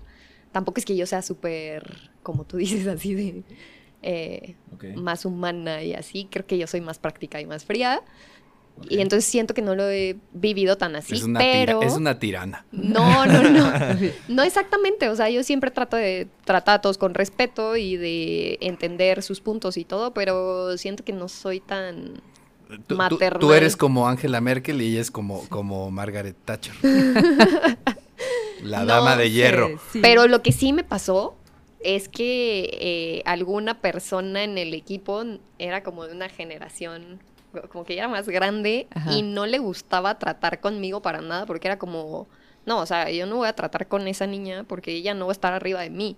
Eh, o sea, hubo problemas hasta de estacionamiento, de por qué ella, así, ¿sabes? Hasta pero él, pero él era tu jefe o qué? No, no, no. Él, pues estábamos iguales, pero era como, o sea, como, no, no, yo soy más grande, yo soy hombre y tú me tienes que hacer caso, ¿sabes? iba y me revisaba mi trabajo y yo, espérate, tú no sabes de esto, tú haz lo tuyo, yo hago lo mío. Pero siento que en generaciones sí se pudo haber notado más. O sea, nunca he tenido problema con gente como más joven, pero en, pues no me acuerdo cuántos años tenía, pero ya se veía grande. Fue, fue todo un tema, o sea, todo un tema que yo no aguantaba. Claro. Al grado de decir, oye, yo no voy a volver a hablar con esa persona. Claro porque yo sentía que era como, no, ella no vale, o sea, lo que ella diga, no, y, yo tengo Oye, ¿y más por tu edad o más en relación a la que eras mujer? yo digo que ambas, ¿eh? O sea, de entrada, de entrada como que siento que una era mujer y no le podía decir qué hacer o qué veía que estaba mal, y la otra es chiquita, o sea, yo no le voy a hacer caso porque no sabe. Sí, como, ¿qué me va a venir a enseñar? Sí, claro. Entonces siento que sí es muy generacional y no hablo tal vez de ustedes, tal vez más arriba, o sea, él tenía, no sé, como cincuenta y tantos años y yo decía, pero ¿por qué? O sea, ¿por qué no puede como convivir? En, en donde yo estaba habíamos muchas personas, muchas mujeres y de esta edad y entonces él tenía un tema hasta que se fue. Sí, como también termina siendo un tema de ego, ¿no? Sí, claro. yo creo que Entonces, digo, no he tenido un caso así específico como de liderazgo o que en mi equipo esté alguien más grande, pero trabajando así como a la par sí estuvo raro. Claro. No me gustó, Laura. Paola, ¿cómo ves el tema del liderazgo de las mujeres? Pues realmente yo tampoco siento como esa diferencia entre hombre y mujer. O sea, creo que un líder, pues nada más es como perseguir los objetivos de empresariales brindándole a sus pues a su equipo las herramientas y aprendizaje necesario para lograr eso. Yo creo que yo he tenido muy buenos jefes y también me tocó la parte de que pues tal vez una, o sea, mi líder mujer o sea, era más práctica y más de muévete y así, shalala y así que un hombre y me ha tocado también que el hombre ahorita está mucho de ¿y cómo te sientes? Y ¿sabes? O sea, cambiaron esos roles donde y, cómo, o sea, ¿cómo te sientes en tu trabajo? Y si te está gustando, no te está gustando, ¿qué es lo que te qué es lo que cambiarías? Que, o sea, como que más interesado en yo cómo me siento a de ejecutas, no sé qué, o sea, sí, sí lo cambié y tal vez me sacó un poco de onda escuchar que, ¿no? Que era, o sea, que los hombres como que, ah, sí, no me importa y ejecuta, o sea, mientras salga la chamba, pues bien, ¿no?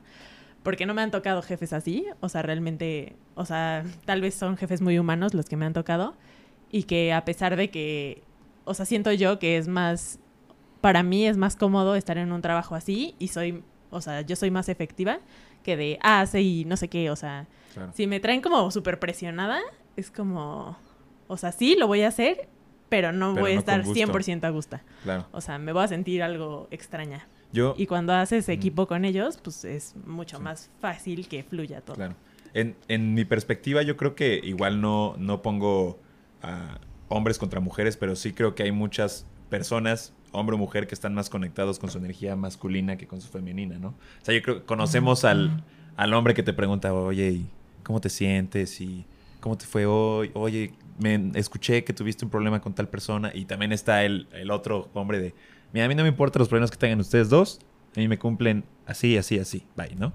Y también está también la, la, la, chava que es más de que, ah, cállense, aquí no vienen a cotorrear. Ay, yo no soy así, ¿eh? No no, no, no, no, o sea, pero no, no, no hablo de, de polaridad, ¿no? o sea, simplemente hay un balance, exacto, simplemente hay un balance y tanto está este esta chava que está más conectada con su energía masculina, que como dices, un, poquito más el, el, vamos a actuar así, así, así, respondemos de esta manera, ¿cómo ven? ¿Listo? Sí. Y también está el, oye, tranquilo, vamos a echarnos un cafecito y cómo estamos, ¿sabes? O sea, como no hay géneros, sino hay simplemente dentro de las Yo personalidades aunque, aunque sí hay una sí hay una carga, ¿no? O sea, em, en los géneros sí hay una carga. Eh, muchos estudios han demostrado que en general, o sea, las mujeres tienen una tendencia a enfocarse más en las personas y los hombres en las cosas. Entonces, por eso los hombres son pueden ser mucho mejores en cuestiones como ingeniería y las mujeres en cuestiones que tienen que ver precisamente con atención a otras personas. Ok. No, en general. no, en general. O sea, al final de cuentas. Sí, en un, aspecto general. Porque al final sí hay una diferencia hombre-mujer. Y sí, digo, es mucho la personalidad, volvemos a lo mismo, la personalidad, la actitud, todo. Pero sí se nota algo de diferencia entre el liderazgo de un hombre y de una, una mujer, en pequeños detalles si quieres, independientemente de la personalidad y todo, pero yo sí lo, o sea, lo percibo Digo, no me voy a meter tanto en la parte, porque no los quiero ver ahorita que te, que te pongas aquí de feminista, pero sí una de las cuestiones que, que luego, que luego se, se ve es justo en este tema, que a veces dicen, oye, ¿por qué no hay tantas mujeres que son CEOs de empresas, etcétera, etcétera? Y una de las cuestiones tiene muchas veces que ver con este tipo de diferencias, en por qué las mujeres en un momento dado, pues precisamente pueden tomar decisiones más basadas en las personas que a lo mejor van en contra de lo que puede ser su propia carrera profesional. Es decir, no hacer cosas que a lo mejor el hombre sí está dispuesto a hacerla porque lo ve de una manera más fría e irse por las cosas que son pragmáticas pasando sobre quien sea, ¿no? ¿Por qué? Pues porque lo ven de forma distinta. Pero tampoco es pasar sobre quien sea, simplemente lo ves más frío. Hay, muchos, exacto, hay muchos niveles, pero justo es una de las cuestiones. O sea, que a veces también, eh, por ejemplo, una, uno de los de las de las como, como rasgos que hay en las mujeres eh, mucho más que en los hombres es como el, grado de, de eh, ¿cómo se llama? Como de un poco más de conceder a ciertas cosas. Entonces, que han demostrado en muchas situaciones, por ejemplo, de las personas que, que, lideran empresas, que normalmente ese tema de, de, de, acordar o, ser a lo mejor más abiertos a escuchar consecuente, podría decirse, es menor. Es decir, normalmente traen como muy claras sus ideas y ceden mucho menos. Y eso es un tema que las mujeres se presenta todavía menos. Entonces es algo que en términos hasta pues, genéticos y de forma de pensar y a lo mejor hasta forma de procesar en términos generales, pues es diferente, ¿no? Sí, como igual en un sentido estadístico podemos encontrar cierta inclinación. O sea, como decíamos, al final puede que de todos modos va a haber eh, sí, a, ver, al final de, cuentas, como en toda esa estadística te manda en que va a haber los extremos en ambos sentidos, ¿no? y eso es una cuestión que, es interesante. Eh, entonces, nada más ah, para cerrar con, este tema. Eh, Ya hasta se me olvidó qué les iba a decir. yo, iba a decir que, que, bueno, personalmente en mi experiencia, no, no, no, bueno, sí tanto como con jefes o jefas, pero también en cómo cambia un equipo de trabajo cuando hay un balance entre energía masculina y energía femenina, yo creo que es un es bastante clave, porque por ejemplo, no sé, también inclusive un equipo de trabajo de puros hombres y un equipo de trabajo de puras mujeres, yo creo que sí vas a encontrar una diferencia abismal. Cañón. Y cuando hay esta sinergia o compatibilidad, ves objetivos o muchas veces trabajos más eh, eficientes en el sentido de que, por ejemplo, no sé, a mí me, da mucha risa ver en el trabajo que cuando están puros hombres están cotorreando y muchas veces cuando llega, llegan, llegan las compañeras es como, ah, bueno, ya vamos a trabajar. O sea, porque es como que te, te centran. Y muchas veces también pasa al revés. O sea, cuando están, están las chavas hablando y de repente llegamos todos y es como, ah, bueno, ya es momento, ¿no? O sea, como que existe el... Cállense, ya llegaron. Oye, y en, equipos de trabajo, sí se ve, sobre todo en equipos de ventas, alguna vez tuvimos un equipo de puras mujeres y era un equipo súper bueno, todas súper competitivas, pero un equipo complicadísimo de manejar. O sea, porque entonces ya llegaba y entonces no sé qué. Muy ya me acordé que justo, qué bueno, ya me acordé que te iba a preguntar. Muy complejo de manejar pero era el mejor equipo de ventas. O sea, era, ah, sí, ya vendió más en suyo, pero... Era eficaz, pero no... Sí, muy complejo. Entonces empezamos a meter hombres, ¿no? Y de alguna manera equilibró el ambiente porque sí era de que, ah, claro, todo el tiempo, todo el tiempo. Somos muy complejas. E, e, esa, era, esa era mi pregunta. ¿Las mujeres no son a veces más duras con las mismas mujeres que, que los hombres? Sí, digo que sí. Em, sí. No lo sé. Tal vez sí es que eh, a mí particularmente con los hombres que me ha tocado trabajar, este, o sea, que han estado a mi cargo, a ver, me han tocado particular como muy mandilones y eso me desespera muchísimo. a mí y entonces te digo, para mí la mujer era más cumplida este, en ese sentido. Pero sí, esta, esta parte del de equilibrio, entre hombre y mujer sí sirve para relajar el ambiente por lo menos este, laboralmente, o sea... Sí, siento que sí somos complicadas. Muy, la mujer es muy complicada, somos, somos muy complicadas por naturaleza. No, no es cierto. Este, Y entonces cuando ya le metes el factor hombre, se relaja un poquito a que estén puras mujeres, que son muy buenas, de verdad, muy, muy buenas, pero sí relaja muchísimo este como fricciones las fricciones exacto las fricciones justo, yo creo eso o sea tiene que haber un, un equilibrio un equilibrio 100% sí yo también creo eso sí debe haber un equilibrio Vamos a, la última pregunta. La última, Karen. ¿Emprender o trabajar en una empresa? Ay, no. Justo después de mi primer trabajo yo dije, nunca en la vida vuelvo a trabajar para alguien. Pero no, eh, yo creo que a mí en lo personal no me encanta tener un trabajo fijo porque ya les había dicho, o sea, yo soy mucho de estar como buscando siempre cosas nuevas. Entonces, para mí en una empresa, por ejemplo, tal vez tu caso, ¿no? Siempre ventas, ventas, ventas, pues tal vez llegaría el punto en que ya no ya no me gusta tanto.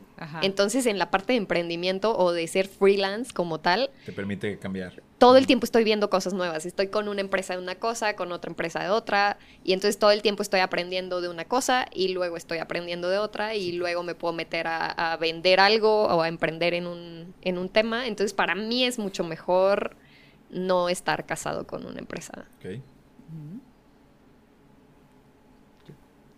Paola. ¿Qué opinas? ¿Dónde te ves? no sé bien. ¿Alguna vez has pensado emprender algo por tu cuenta?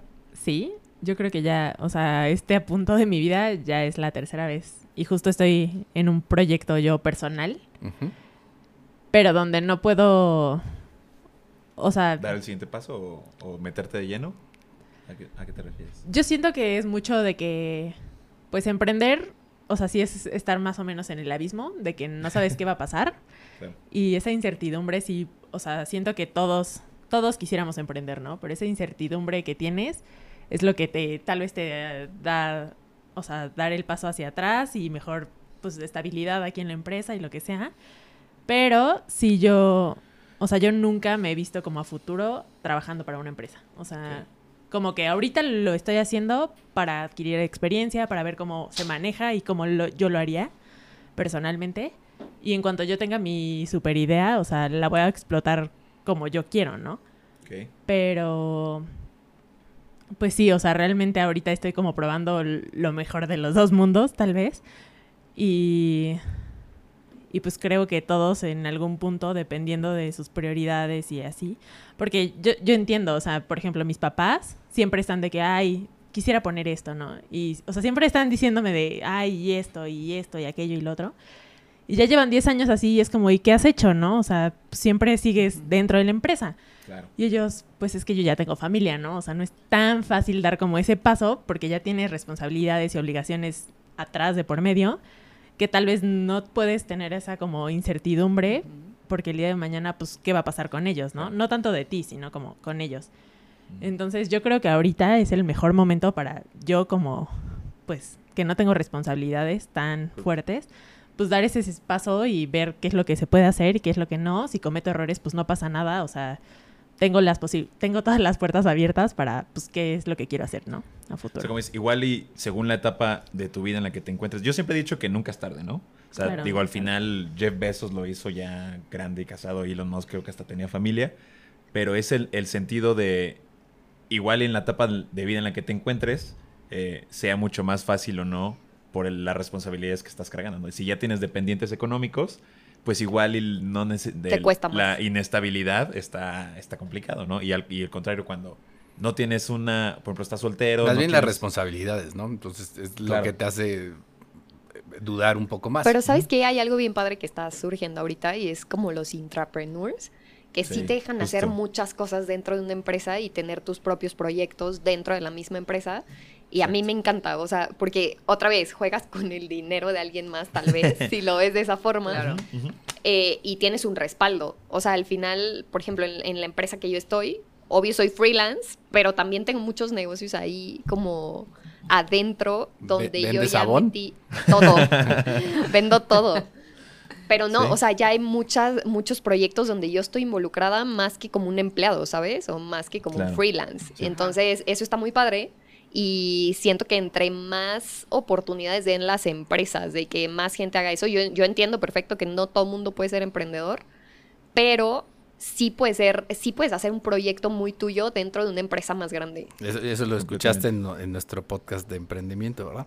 Ah, no, ah, no he escuchado tu podcast le pones, de emprendimiento. Le, pones un blip y le dices, sí, claro que sí. Sí, le cambias ahí, por favor, Gabriel. ok, sí, claro que sí, justo ah, ahí. Ándale, sí, lo pones. Y, justo, y justo otro, fíjate que uno de los temas que traíamos por ahí que, que le íbamos a hacer era justo uno sobre emprender sin matar la vaca. justo, está padre. Cómo tratar de, cómo poder emprender sin tener que dejar a lo mejor el empleo que tienes para que te está eh, pues, Dando brindando exactamente siento que mucha gente sí dice así de ay todos los emprendedores dicen no, es que yo quiero vivir de mi pasión y sí se puede, pero eso es como muy romántico decirlo, ¿sabes? O sea, al final... Cuando, cuando ponen un restaurante y tienen que empezar a meserear o tienen que eh, hacer la de plomero o tienen que hacer un montón de cosas. Exacto, y por eso tantos quiebran, ¿no? Es como, no, yo no pensé que tenía que buscar clientes, yo no pensé que tenía que barrer y trapear. Entonces, siento que ahí está como un poquito romántico. Sí, ahorita que, ahorita que vayas de regreso a tu casa y vayas escuchando nuestro podcast, ahí te vas a dar cuenta de que platicamos todo eso. Oye, yo creo que eh, tú, tú, quieres emprender, ¿no? querías, o, querías, trabajar. querías iniciar un negocio por fuera, ¿no? Creo que es algo también que en algún momento todos debemos de hacer y animarnos a hacer y esta parte de eh, cuando lo piensas y el miedo, seguramente eh, a lo mejor en unos primeros intentos pudiera irte no tan bien como tú esperabas, pero este, creo que es algo que debemos hacer en algún momento, ¿no? Pero yo creo que no es para todos también. O sea, sí, claro. O sea, yo creo que quien quiere sí debe aventarse. Pero, pero a lo mejor emprender y a lo mejor algo chiquito, no, pero algo para que también veas la otra parte, la contraparte de qué implica responsabilidades, venta, todo esto. O, más bien pensar cómo puedes emprender, porque a veces a lo mejor no va a ser tú el que lo echa a andar, pero a lo mejor puedes tener, puedes entrar como socio. ¿no? Bueno, podemos ser socios. Puedes tener, puedes tener un socio, exacto. Es que hay gente que a veces no necesita más que alguien que le apoye con la parte de, financiera. Y él se encarga de eso. Entonces también hay formas, pero sí, definitivamente, sobre todo en términos de estar mejor económicamente, tienes que poner tu, negocio, ¿no? Para Pero es que imagínate que el, porcentaje de los negocios que quiebran es, no, es altísimo. altísimo. Y aparte los que no quiebran, creo que el 25% factura, factura, arriba de 500 mil pesos al año, solo el 25%. Si haces la división, ponle que tuviera una super rentabilidad y, y ganar el 30%, mensual te quedan 12 mil pesos. ¿De dónde dices que es buena idea emprender? O sea, es que depende, ¿no? Por eso. Está cañón la estadística. más bien, o sea, lo que dices es que tiene que ser un complemento a lo que estás haciendo. Porque aparte creo que sí debe haber, eh, digo, hay, o sea, creo que juega un poco el tema de las edades, ¿no? de, que, de qué vas a emprender ahorita, un poco más adelante. Y creo que más adelante lo que sí te da es que sea un poco más pensado, más asesorado, como dice, no, no tienes que ser emprender y poner ahí tu venta de donas o lo que sea, sino eh, buscar a lo mejor entrar a algún negocio donde te genere una inversión, una inversión, bueno, una rentabilidad, lo que sea, y eh, poder hacer a lo mejor otra cosa, ¿no? Oye, o también estos esquemas que de venta de abono, de Mary Kay, que, bueno, para muchas mujeres. Claro, claro. Es un, buen ingreso. Es un buen ingreso y es otra manera de hacerlo a tu manera. Este, en, tus tiempos, en tus tiempos, y, también es una eh, también es una friega y lo hacen porque están buscando pues el ingreso adicional, ¿no? que eso también demuestra pues, el no quedarte únicamente con, con lo que tienes, ¿no? Pero también me parece algo interesante, por ejemplo, si ya estás trabajando, ya tienes un buen ingreso y ya estás como muy estable en tu trabajo y aparte tienes ahorrado un dinero, pero pues tú no quieres dejar tu trabajo y todo, hay muchos chavos que traen muy buenas ideas y que tienen ya todo listo y un proyecto listo, pero les falta financiamiento. Entonces, ¿por qué no juntar esos dos mundos y decir, ok, tú eres operativo, pero yo pongo el dinero? ¿Sabes? Era lo que decía. O sea, son como diferentes formas de donde puedes empezar a moverte en diferentes etapas. sin, sin, quitar tiempo. Claro. O, también no irte a un negocio tradicional. Por ejemplo, hablábamos el tema de comprar eh, computadoras de minería de criptomonedas. También es un emprendimiento de que te está esa esa maquinita te está dejando dinero, ¿no? Eh, eh, hacer minar. minar. Minar. O por ejemplo, igual comprar una máquina tragamonedas estas dispensadoras de comida, o sea, como esas. Claro, imagínate que tienes una maquinita que compras y te deja 10 mil pesos al mes. Sí, o sea, no necesariamente está bien. desarrollar un producto y vender, sino también puede ser esos, esos, em, esas inversiones que al final también es un negocio que te va a estar generando cierta rentabilidad sin que tengas que estar tocando la puerta de, de, todo el edificio a ver quién te compra tus donas o quién te compra tu tal, ¿no? Pero también y, hay otras y ahí también, digo, a final de cuentas sí, o sea, también el emprendedor y, como tal, pues tienes que buscar la gente que sí, sí ya lo hablamos, de que precisamente no es para todos. Hay forma en que puedes entrar a emprender cuando no eres tú el que puede hacer eso. Digo, a mí me tocó ver, incluso me ha tocado muchas veces ver en, en alumnos y alumnas sobre todo que traen ya sus negocios desde antes de salir de la de carrera. No quiere decir que se vayan a dedicar a eso, pero van encontrando formas pues de aprovechar el tiempo y estar, estar empezando sus propios negocios y ganando algo de dinero. Y además el aprendizaje que, que, que van ganando, ¿no? Entonces creo que sí es bastante interesante eso y tomarlo en cuenta pues como algo que además es necesario. O sea, a final del día yo creo que es necesario la forma en que hablábamos en, otro episodio del tema de, cómo estaban los sueldos en general en México. Definitivamente tienes que buscar formas de tener... De generar de diferentes Exactamente, lugares. Exactamente. Pero ¿sabes qué? Hay algo también que está bien interesante. Ay, perdón. Oye, la que no quería hablar, que no venía preparada. De que no, preparada. no me pregunten nada. Pregúntenme. No, hay, hay una parte que yo he hecho y que es como que en el transcurso de tu vida vas conociendo a mucha gente y de diferentes áreas. Entonces, por ejemplo, yo siempre digo, ay, yo te ayudo a vender y me das comisión, ¿sabes? Claro. Eh, en algo que no me quita absolutamente nada de tiempo, nada más que yo conozco a una persona que puedo conectar con otra y hay una comisión en medio. Entonces, eso está bien cool. No sé si la gente como regularmente haga eso, pero pues podrías decir, ah, te presento a no sé quién y no ganar nada. Y tal vez yo soy muy gandaya y, no, pero y digo, conozco a alguien que te puede comprar y conozco a alguien que puede hacer. Entonces, ¿por qué no ser ese link entre esas personas y ganar algo en el Inter? Y que también el, la otra persona que diga, ay, ¿cómo me vas a cobrar? Claro, pues porque, o sea, porque que también ambas partes no lo vean de un lado negativo, ¿no? No, claro. 100%. O sea, ser, ser como ese link está interesante porque probablemente sin mí Ajá, sin mí no hubiera podido llegar a esa persona y yo sin él no hubiera podido venderle algo, ¿sabes? Y al revés. Yo creo que aquí la clave, y también lo platicábamos antes, es el tema de la diversificación, no depender de una sola, cosa. Y si tu, tu chamba, pues, o nada, nada es estable, ¿no? O sea, aunque tengas tu contratito, en cualquier momento, pues ya los vivimos una pandemia, ahorita estamos viviendo una posible tercera guerra mundial, o sea, ya estamos, sabemos que nada queda y tu chamba te pueden recortar el sueldo al 50, 70% y tú no, no sabes, ¿no? Mm. Entonces es importante poder tener estos emprendimientos eh, no de una, tal vez no solo de una manera de tradicional, sino también una inversión o una asociación o el que tú puedas estar perfectamente, conozcas los emprendimientos o dónde están trabajando tus colegas y poder hacer ese como soporte, ese gancho en otras áreas. ¿no? El chiste es tener varias fuentes de ingresos adicionales a la que tú tienes para que en el caso de que alguna este, pues si una pata esté como caída, no se caiga tu mesa. Oye, y creo que al final vuelves al punto de origen que es, es la actitud de cada uno, ¿no? Y a, dónde vas, o sea, moverte, estarte moviendo y saber a dónde vas o qué quieres, este, hacia dónde te diriges y la actitud. Porque eso que haces está buenísimo, pero te aseguro que mil gente, o sea, justo lo que decías de los sueldos, a los vendedores de casas les va muy bien, o sea, ganan. Entonces decía, oye, ¿por qué no contratamos gente más joven? de vendedor de casa. Claro que dicen no, porque es vendedor de casa. Te aseguro que saliendo de la carrera nadie va a ganar lo que gana un... Porque aparte mm. cómo se... Ah, perdón. Este, aparte cómo les das todo, les, les facilitas clientes, les facilitas leads, muchas cosas, pero es también esta idea del ego, volvemos a hablar del ego, de no, este, cómo yo... Y eso que haces está buenísimo, pero te aseguro que mucha gente dice, ay, no, yo no voy a andar diciendo de una comisión, cuando ahí está mucho de, como un ingreso pasivo, ¿sabes? Claro, de oportunidades y que te estés moviendo en otras cosas que no sea necesariamente emprender un negocio como tal, no sé, buscar desarrollar un, producto y buscar un local y sí, ya, pero tú, tú si quieres poner tu tu negocio Santa Clara, mi Santa Clara, ah, Santa mi Santa Clara, pero me está asesorando aquí mi Mejor mi Échame la culpa a mí. o sea, entonces, eh, nada más entonces de lo que estoy escuchando, la conclusión sería que el trabajo perfecto no existe. Sí, se los dije desde el principio. ah, ya resulta.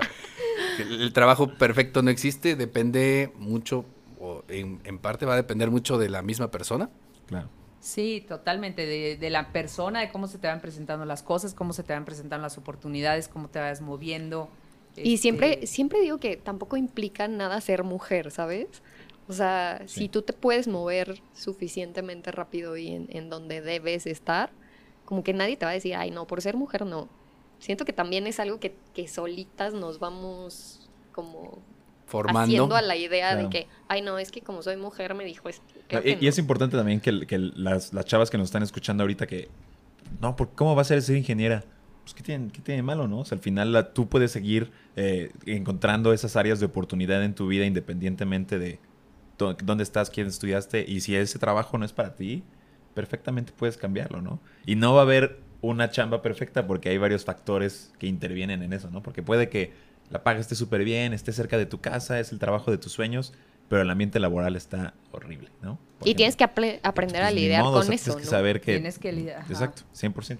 Lo, lo único que sí creo, ya no tenemos tiempo, pero lo único que sí creo... Todo el que Yo creo que no importa el, el, el, ser mujer y presentarte y las oportunidades, el trabajo que sea, yo creo que eso no... Sí, que nadie se No está dictado porque seas mujer o no, nadie te lo quita. Lo que sí creo es que hoy hemos, este, o nos están enseñando un feminismo como en contra del hombre, y, ¿no? Y donde la verdad es que eh, lleno de queremos derechos, derechos y nada de deberes. Y esos derechos que nos están dando implican una responsabilidad y es lo que no estamos viendo. ¿En qué sentido? Que hoy el hombre, yo lo veo con mi hijo y le digo, oye, aguas porque donde una chavita se te enoje un día, te va a decir, ay, él, ¿no? y entonces el peso que tiene tu voz actualmente, actualmente contra el hombre, o sea, ahora sí que vale, ¿no? Claro. Y el voto del hombre, pues no vale. No, no porque le creas a uno u otro, pero ese deber que te da de que te escuchen tiene una responsabilidad, ¿no? Y entonces, yo sí he escuchado a algunas personas que me han dicho, oye, yo ahorita contratando mujer, híjole, solo si es Karen y me la recomendó Pau, y porque si no, ahí te encargo que el rato diga, ay, claro que este discriminación me, pegó y me, o sea, me, desvestía con la mirada, no sé qué. Espérate, sí, qué estrés. Qué estrés. Entonces, qué complicado, sí creo que hay este, una inteligencia brutal en las mujeres que no implica nada, o sea, sea el puesto que sea, lo, pueden lo podemos desarrollar perfectamente, pero sí creo que también hay que decirles a estas, a estas nuevas generaciones, este, la, tía Rosalba.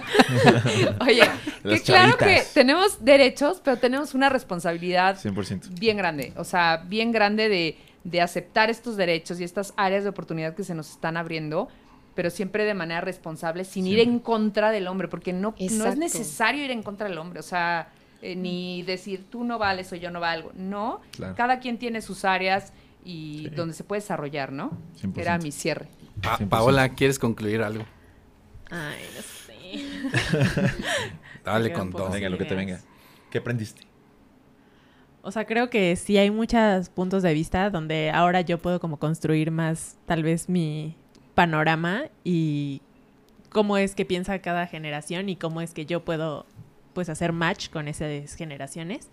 O sea, creo que eso es lo más importante porque al final, pues como dicen, o sea, no es hacer como una brecha entre hombres y mujeres, ni siquiera de generación en generación. O sea, es hacer un equipo para lograr un objetivo en común. Totalmente de acuerdo. Karen. Ah, pensé que yo ya había cerrado. no, alegaste algo, pero no, no habías hecho tu cierre. Una conclusión. Mm, pues no, yo siento que que todo mundo tenemos las mismas oportunidades y depende de ti que las tomes o no. Y depende de ti cómo reacciones ante algo. Estoy 100% de acuerdo en, tu punto de que, no, o sea, no es que él no valga o yo no valga. Simplemente, si vas a hacer un rol diferente, pues acepta ese rol y acepta la responsabilidad que lleve ese rol. Exacto. Y lo único que sí tengo ahí un tema es que las mujeres exigen, exigen, exigen más, pero solo se llenan más y más de trabajo. Por ejemplo, lo que te decía de los hijos. o sea, claro, es el 90% tú y... O sea, es el 90% más lo que quieras dar en tu trabajo, más lo que... O sea, siempre estás peleando por más, pero pues al final sales medio perjudicada, ¿no? Pues sí, sí, sí, sí. O sea, sí, tiene, sí tenemos una carga de alguna manera... Este, si quieras o no la tienes. Claro, claro, claro. Yo, quería concluir, creo que diste, diste un punto muy importante en ese sentido de que actualmente eh, ya hay cierta, cierta inclinación en pro de, la mujer y eso está, la verdad, fantástico.